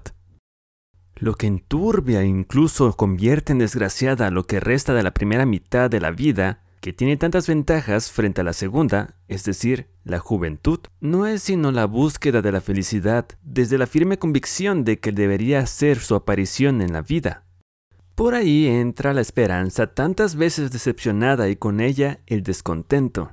Engañosas imágenes de una felicidad soñada e indeterminada se nos vienen a la mente bajo formas escogidas a capricho, y buscamos en vano su modelo arquetípico.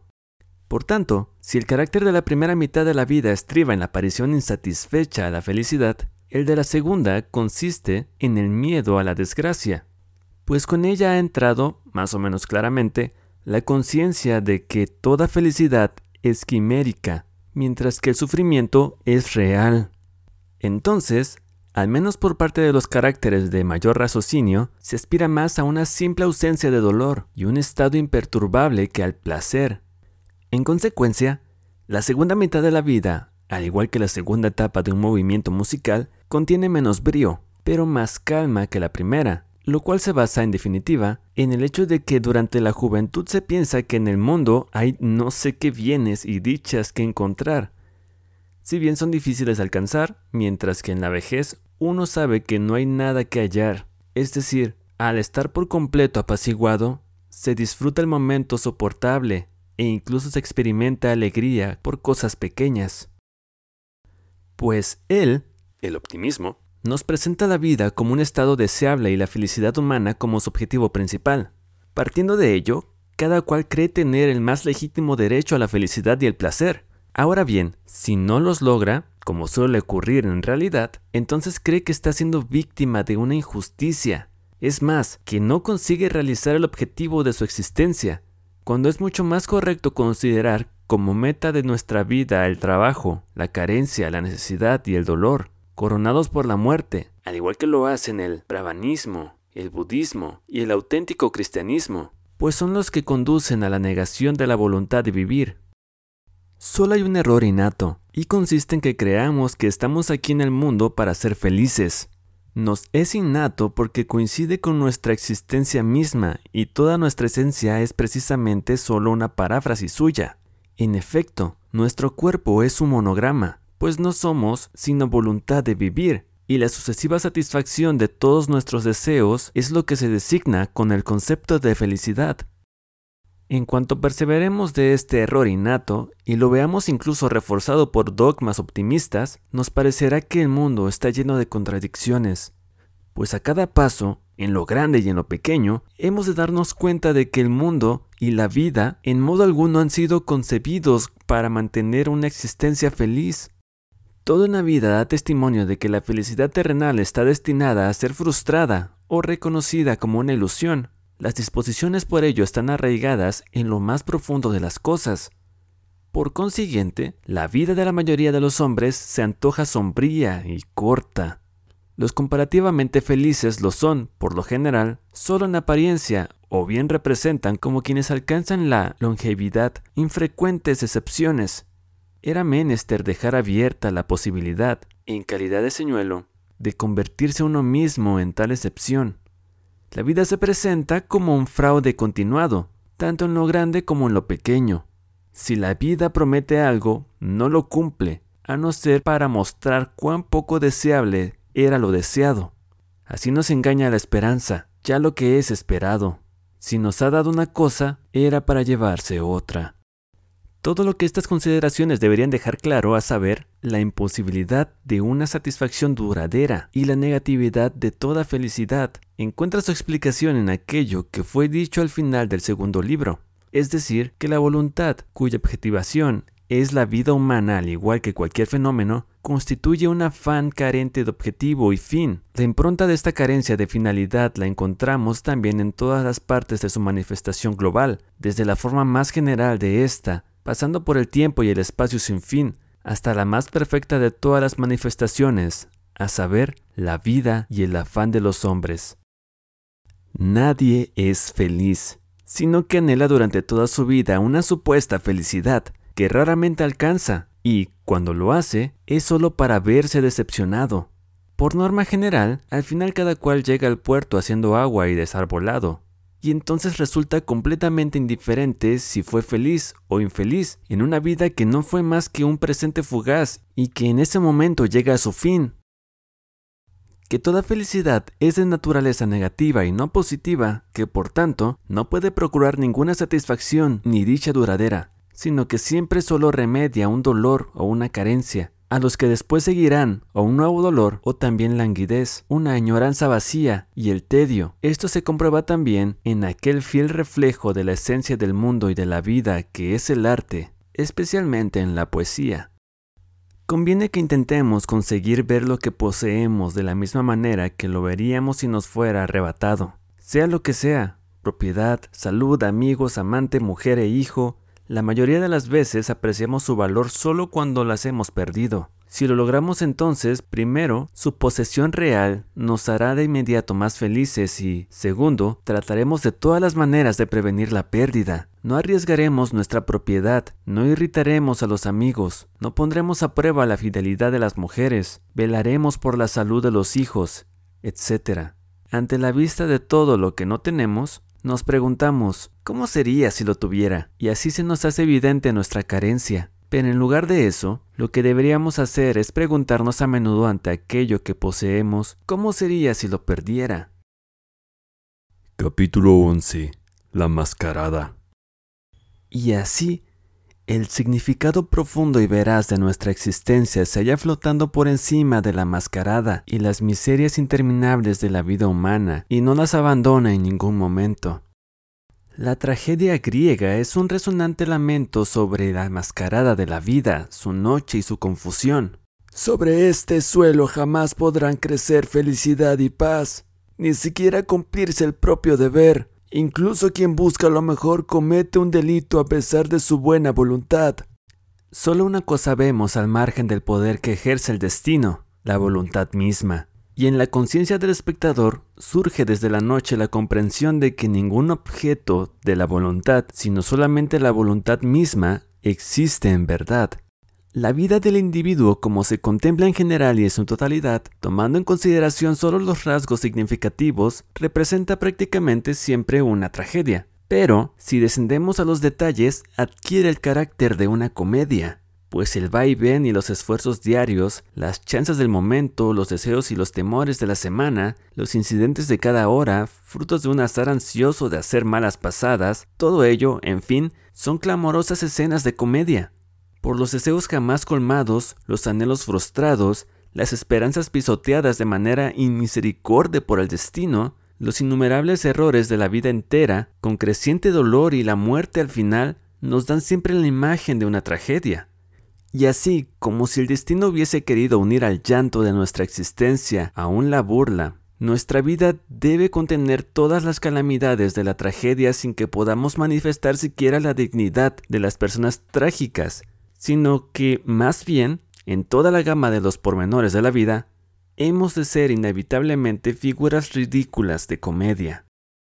Si, como he dicho, la vida humana contemplada en su conjunto muestra las características de una tragedia y vemos que, por norma general, no es otra cosa que una serie de esperanzas abortadas, proyectos frustrados y errores reconocidos demasiado tarde, y que, con respecto a la existencia, cantan su verdad estos tristes versos. Entonces la vejez y la experiencia de la mano lo llevan a la muerte y le hacen comprender, después de una búsqueda tan dolorosa y larga, que toda su vida ha estado equivocado. Entonces todo ello concuerda plenamente con mi concepción del mundo, que considera la vida misma como algo que mejor sería que no existiera, como una especie de equivocación, de la cual el conocimiento ha de llevarnos de vuelta.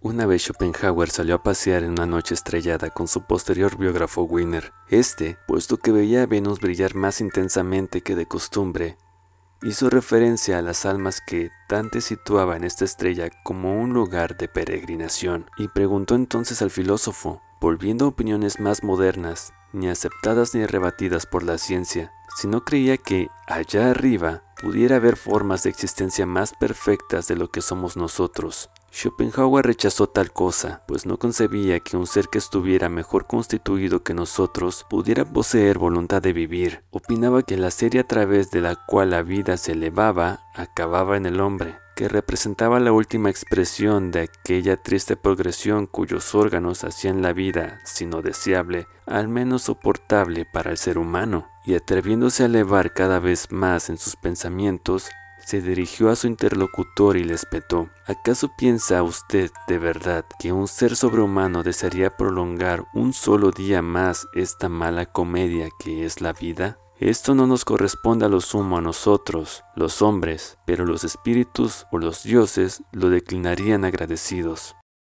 En la vida pasa como con el ajedrez, en ambos trazamos ciertamente un plan, pero este queda total y completamente subordinado por aquello que, en el ajedrez, se le antoja hacer a nuestro adversario, y en la vida al destino. La mayoría de las veces, las modificaciones resultantes son tan significativas que nuestro plan, cuando llega a realizarse, apenas queda reconocible en algunos rasgos básicos. Capítulo 12. La vida es sueño. Lo que la historia cuenta es, de hecho, tan solo el largo, pesado y confuso sueño de la humanidad.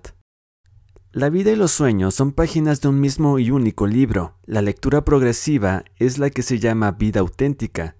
Pero cuando la respectiva hora de lectura, el día, llega a su fin y viene el momento de descansar, entonces a menudo hojeamos el libro de manera inútil y abrimos sin orden ni concierto una página aquí o allá. Ora es una página ya leída, ora otra que aún no conocemos, mas siempre del mismo libro. Según lo dicho, la vida puede considerarse un sueño y la muerte el acto de despertar.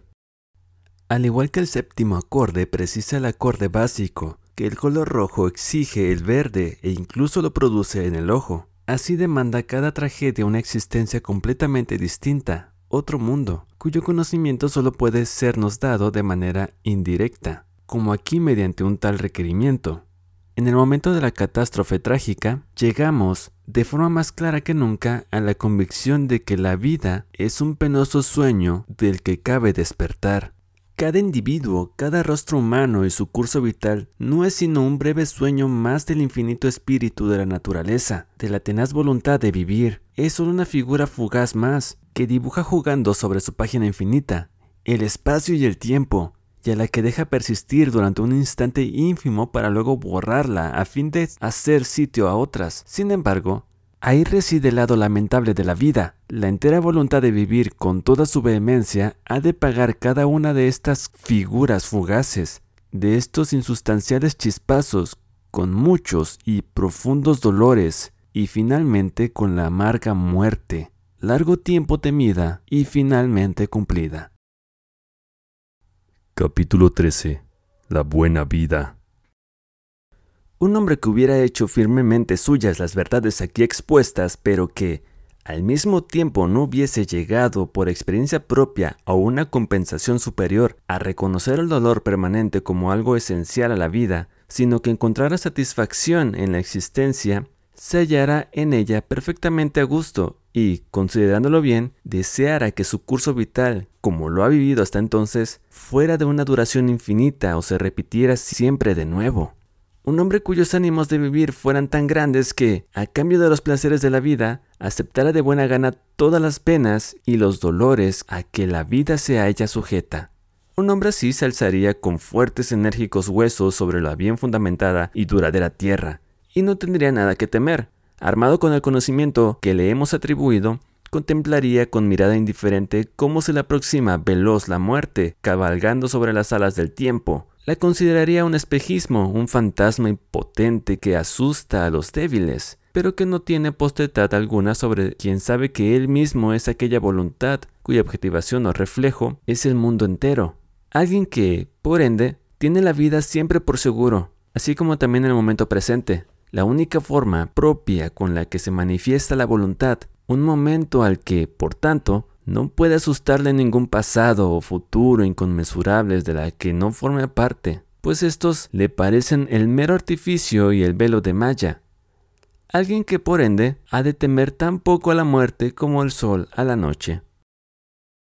Una filosofía como esta sería en realidad la pura verdad para cualquiera que todavía se encuentre en el punto de vista de la afirmación de la vida. Por consiguiente, en realidad, para cualquier hombre, no necesariamente tal persona tiene por qué ser mala ni viciosa, sino que basta con que no sea ni acepta ni así. Se alza con enérgicos huesos sobre la bien fundamentada y firme tierra, afirma la vida con todas sus fuerzas, tiene los ánimos de vivir que le permiten asumir todos los dolores y penas de la existencia, y su filosofía le ha enseñado a contemplar con indiferencia cómo la muerte se acerca sobre las alas del tiempo, cual un espejismo o un fantasma impotente que no le incumbe en nada, pues sabe que de la misma forma que la hora existe para él en ese momento presente, así ha de ser siempre, ya que es la forma más íntima de la manifestación de la voluntad, razón por la cual ya no le asustan ni el futuro ni el pasado infinitos en los cuales él no existiría y que tan solo son falsas ilusiones y artificios de Maya. es primero en este punto de partida donde Krishna coloca a Arjuna cuando éste se halla a punto de desfallecer, como antaño Jerjes a la vista de los ejércitos preparados para el combate. En este punto se encuentra también el Prometeo de Goethe. Aquí me siento, modelo a hombres, según mi imagen, una estirpe que sea mi semejante, para que sufran y lloren, para que gocen y se regocijen, y que te desprecien, como yo. Nada puede servir más para la paciencia en la vida y para soportar con serenidad los males y a los hombres que un recuerdo budista de este tipo. Esto es samsara, el mundo del placer y el deseo, y por tanto, el mundo del nacimiento, de la enfermedad, del envejecimiento y de la muerte. Es el mundo que no debería ser, y esta aquí es la población de samsara. ¿Qué podáis esperar pues que sea mejor? Quisiera prescribir que cada cual se repitiera esto con conciencia cuatro veces al día. Capítulo 14. La insipidez de la vida. El hombre encontraría la vida, tras cierta duración de la misma, insoportablemente aburrida por su monotonía y concomitante insipidez si no fuera por el constante progreso del conocimiento y del entendimiento en general, y la cada vez mejor y más clara comprensión de las cosas y circunstancias, en parte como fruto de la madurez y la experiencia, y en parte como consecuencia de los cambios que también sufrimos nosotros mismos a lo largo de la vida, y por lo que, en cierto modo, nos situamos en una siempre nueva perspectiva, desde la cual las cosas se nos muestran desde ángulos aún desconocidos y parecen distintas.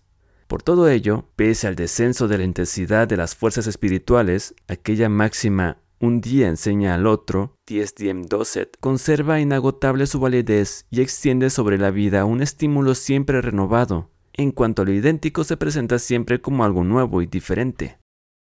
El hecho de que detrás de la angustia se encuentre de inmediato el aburrimiento, que afecta hasta a los animales más inteligentes, es consecuencia de que la vida no tiene ningún contenido verdadero y auténtico, sino que solo se mantiene en movimiento por necesidad e ilusión, y tan pronto como el movimiento se detiene, aparece toda la esterilidad y el vacío de la existencia.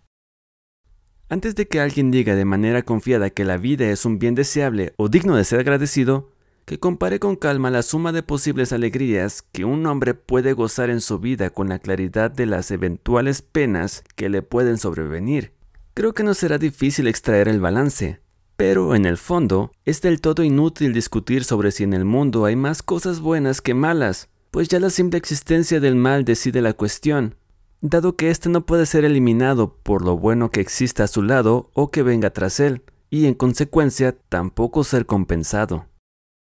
Es ciertamente increíble cuán insignificante y banal, visto desde afuera, y cuán aturdida y ciega sentida desde adentro, pasa la vida de la mayoría de los hombres. Es un débil anhelar y atormentarse, un sonámbulo tambalearse a través de las cuatro edades de la vida hasta la muerte, en compañía de una serie de pensamientos triviales. Se asemeja a los mecanismos del reloj, que se les da cuerda y se pone en marcha sin saber por qué y cada vez que un hombre es engendrado y nace, de nuevo se da cuerda al reloj de la vida humana para que entonces vuelva a interpretar su canción tantas veces repetidas ya. Movimiento, movimiento, compás a compás, con variaciones insignificantes. Si uno con tanta exactitud como le sea posible imagina la suma de miseria, dolor y sufrimiento de todo tipo que el Sol ilumina en su trayectoria, entonces habrá que admitir que mucho mejor sería que éste no hubiera dado lugar al fenómeno de la vida en la Tierra, como tampoco lo hizo en la Luna, sino que, al igual que en esta, la superficie de la Tierra se halla todavía en estado cristalino. Capítulo 15. El sufrimiento.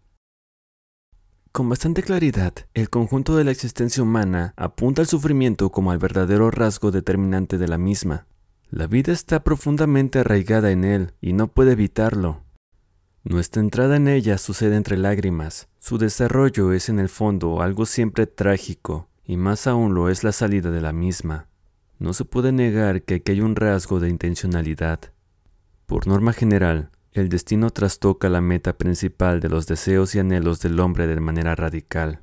Con ello, su vida adquiere una tendencia trágica que le hace apta para librarlo del afán, cuya manifestación es cada existencia humana individual, y conducirlo hasta el punto en que se separe de la vida liberado del deseo de ella y sus alegrías. El sufrimiento es, efectivamente, el único proceso de purificación mediante el cual, en la mayoría de los casos, el hombre es salvado, es decir, rescatado de haberse perdido por el falso camino de la voluntad de vivir. Sin embargo, rechazamos la comprensión cual una amarga medicina, según la cual el sufrimiento es esencial a la vida y, por tanto, no nos acomete desde afuera, sino que cada uno de nosotros lleva consigo la inagotable fuente de su dolor dentro de su ser. Antes bien, siempre buscamos para el dolor, que nunca nos abandona, una singular causa exterior a modo de pretexto, de igual manera que el hombre libre se construye un ídolo para poder tener un señor.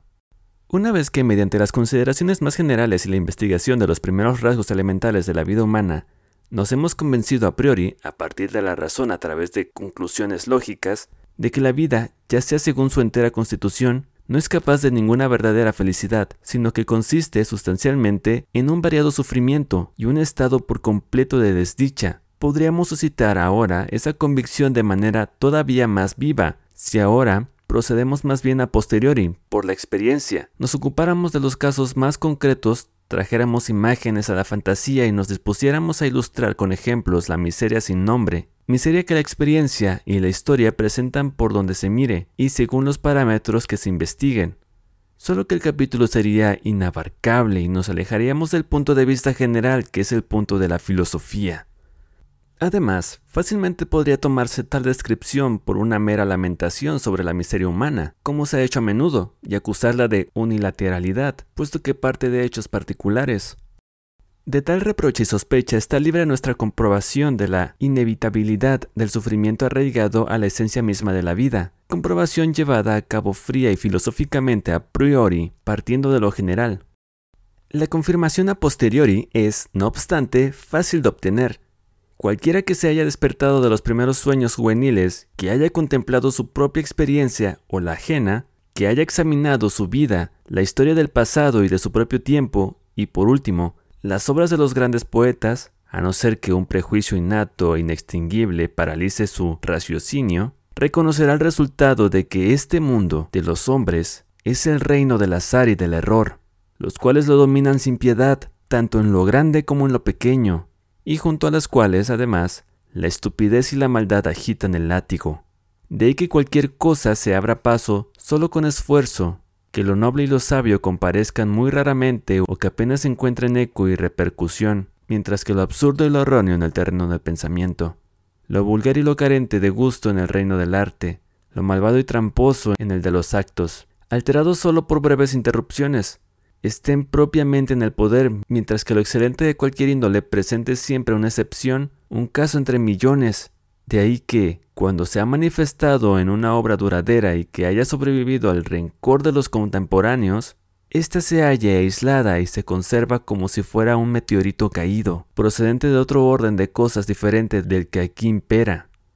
Pero en lo concerniente a la vida del individuo, cada historia de una vida es siempre trágica, pues por norma general, todo curso vital constituye la sucesión de una serie de accidentes mayores o menores que cada cual tiende a ocultar en la medida de lo posible, pues sabe bien que ante ellos los demás rara vez experimentan empatía o compasión, sino casi siempre satisfacción al imaginarse las penalidades de las que en ese momento ellos se encuentran libres. Quizá ningún hombre, al final de su vida, cuando es sensato y a la vez honesto, deseará volver a empezar. Antes bien, preferiría elegir la inexistencia total.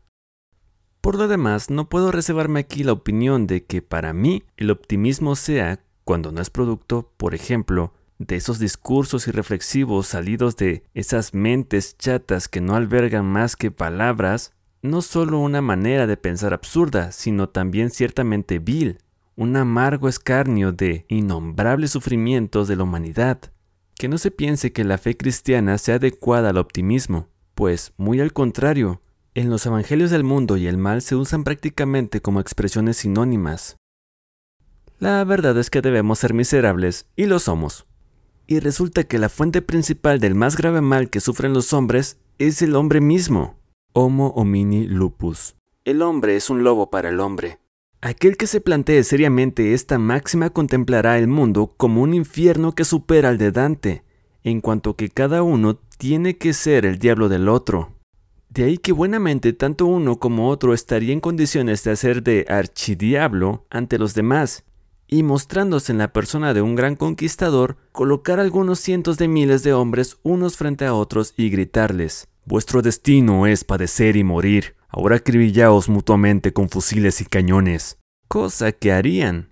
En definitiva, por norma general, el modo de proceder de los hombres entre sí se caracteriza por la injusticia, la más extrema falta de equidad, la dureza e incluso la crueldad. Lo contrario parece solo de forma excepcional. De ahí emana la necesidad del Estado y la legislación, y no de vuestras ensoñaciones. En todos los casos que no se encuentren en el ámbito de la ley, se manifiesta de inmediato la propia desconsideración del hombre frente a sus semejantes, que brota de su infinito egoísmo, a veces también de su maldad. El modo como los hombres se comportan unos con los otros lo ilustra. Por ejemplo, el comercio de esclavos negros, cuyo objetivo final no es sino el azúcar y el café, pero no necesitamos irnos tan lejos. Entrar a la edad de 5 años en los talleres textiles o fábricas similares y, a partir de ese momento, estar allí sentado primero 10, luego 12 y finalmente 14 horas diarias haciendo la misma y mecánica tarea, significa pagar caro el placer de poder respirar. Pero este es el destino de millones, y muchos otros millones sufren un sino análogo. En el Estado hemos reconocido, por tanto, el medio mediante el cual el egoísmo provisto de razón busca alejar sus propias malas consecuencias, que se vuelven contra sí mismo, y ahora cada uno busca el bien de los demás porque ve su propio bienestar unido al de ellos. Si el Estado alcanzara plenamente su objetivo, entonces, ya que sabe aprovecharse también progresivamente de la naturaleza mediante las energías humanas concentradas en su seno, y alejado de todo tipo de males, podría llegar a crearse algo que se asemejara al país de Jauja. Pero en parte, el Estado se halla todavía bien lejos de este objetivo. En parte, quedarían innumerables males aún, y aunque finalmente fueran eliminados, el tedio ocuparía cada puesto abandonado de inmediato, lo que mantendría la vida todavía sometida al sufrimiento.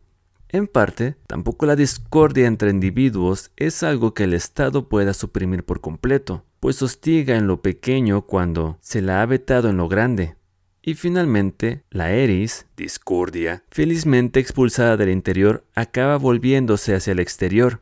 Como lucha entre individuos prohibida por el Estado, vuelve desde afuera en calidad de guerra entre los pueblos y exige entonces, en gran escala y de una vez, cual si se tratase de una deuda acumulada, el pago de las ofensas sangrientas, de las cuales se había privado en los caos individuales gracias a inteligentes disposiciones.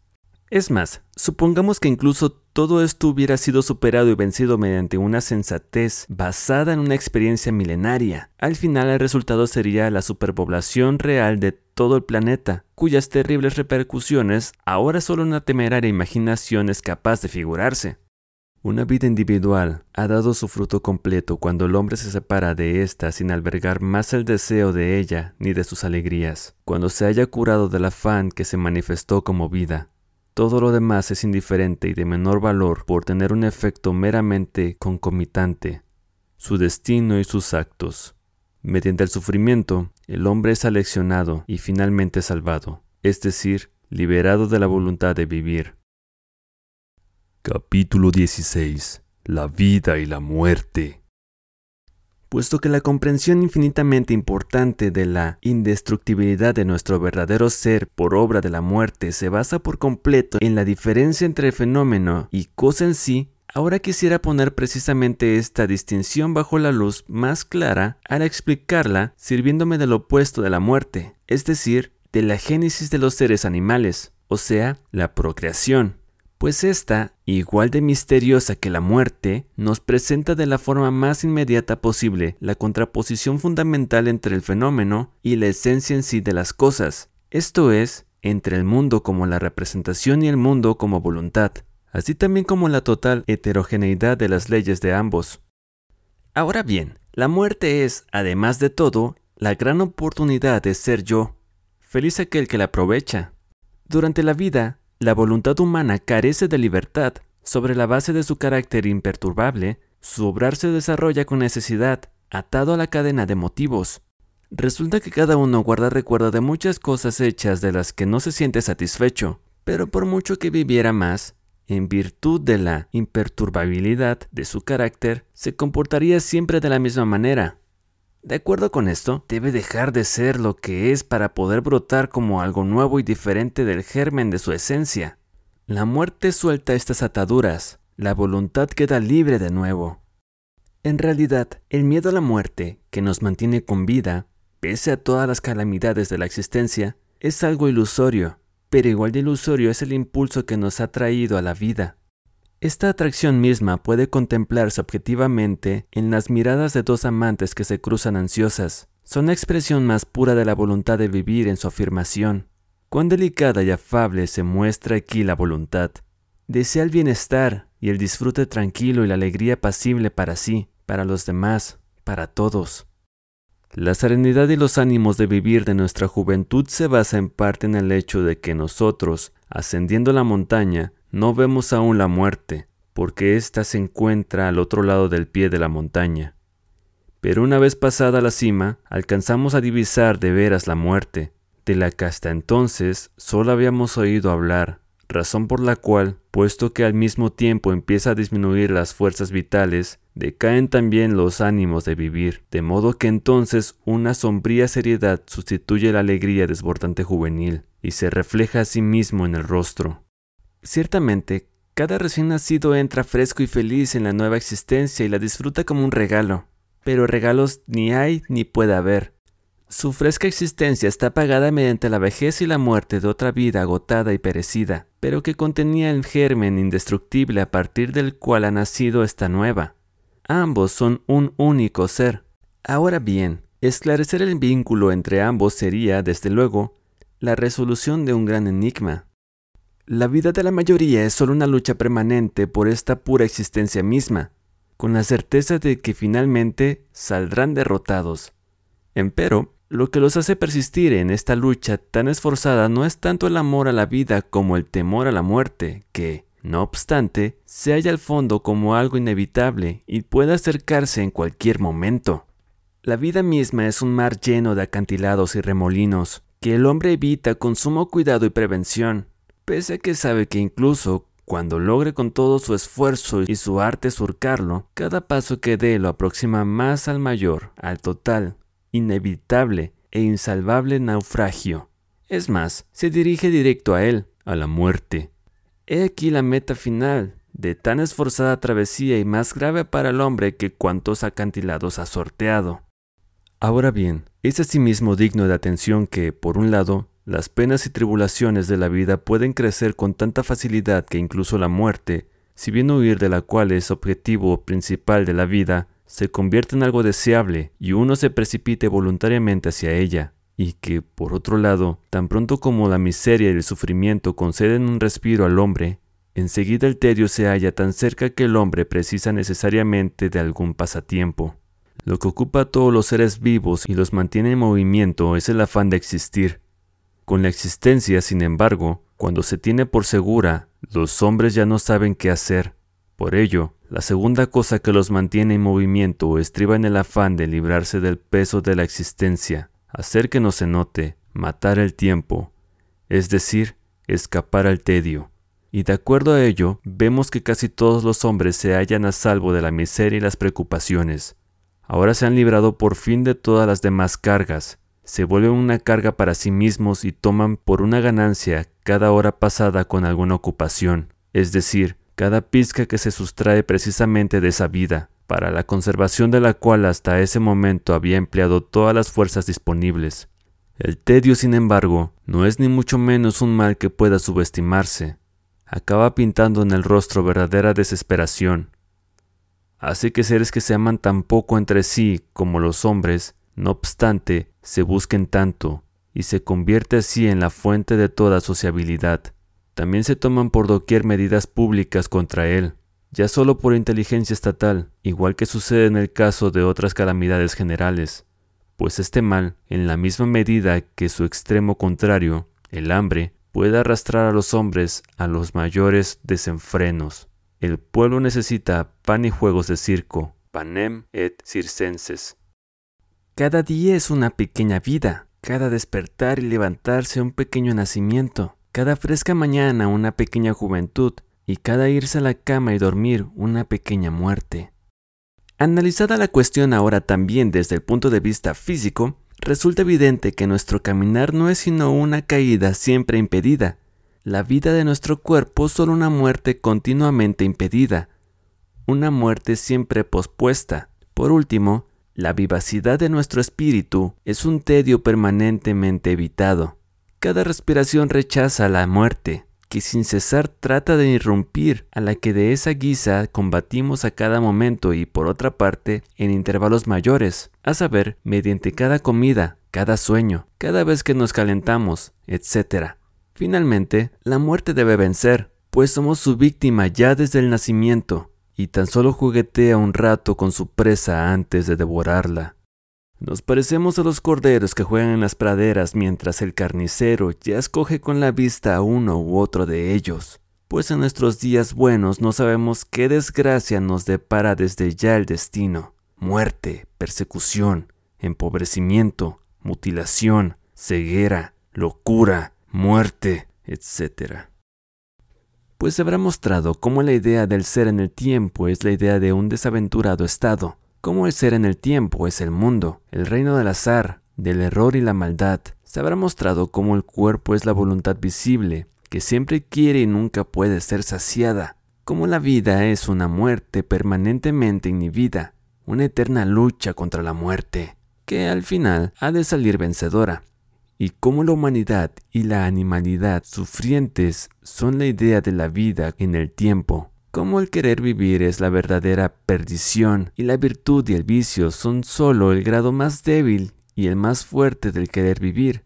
Se habrá mostrado cómo es una necedad temer que la muerte pueda robarnos la vida, porque desgraciadamente el querer vivir es ya la vida, y si la muerte y el sufrimiento no pueden acabar con el querer vivir, la vida misma fluye eterna desde una fuente inagotable, desde el tiempo infinito, y la voluntad de vivir siempre tendrá vida, junto con la muerte, amarga añadidura que en realidad con la vida constituye la misma cosa, puesto que solo el tiempo, cosa insignificante, la distingue, y la vida no es sino una muerte pospuesta.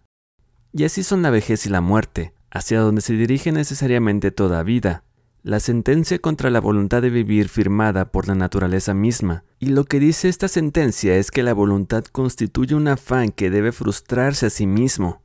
Lo que has querido, dice, acaba así, quiere otra cosa mejor.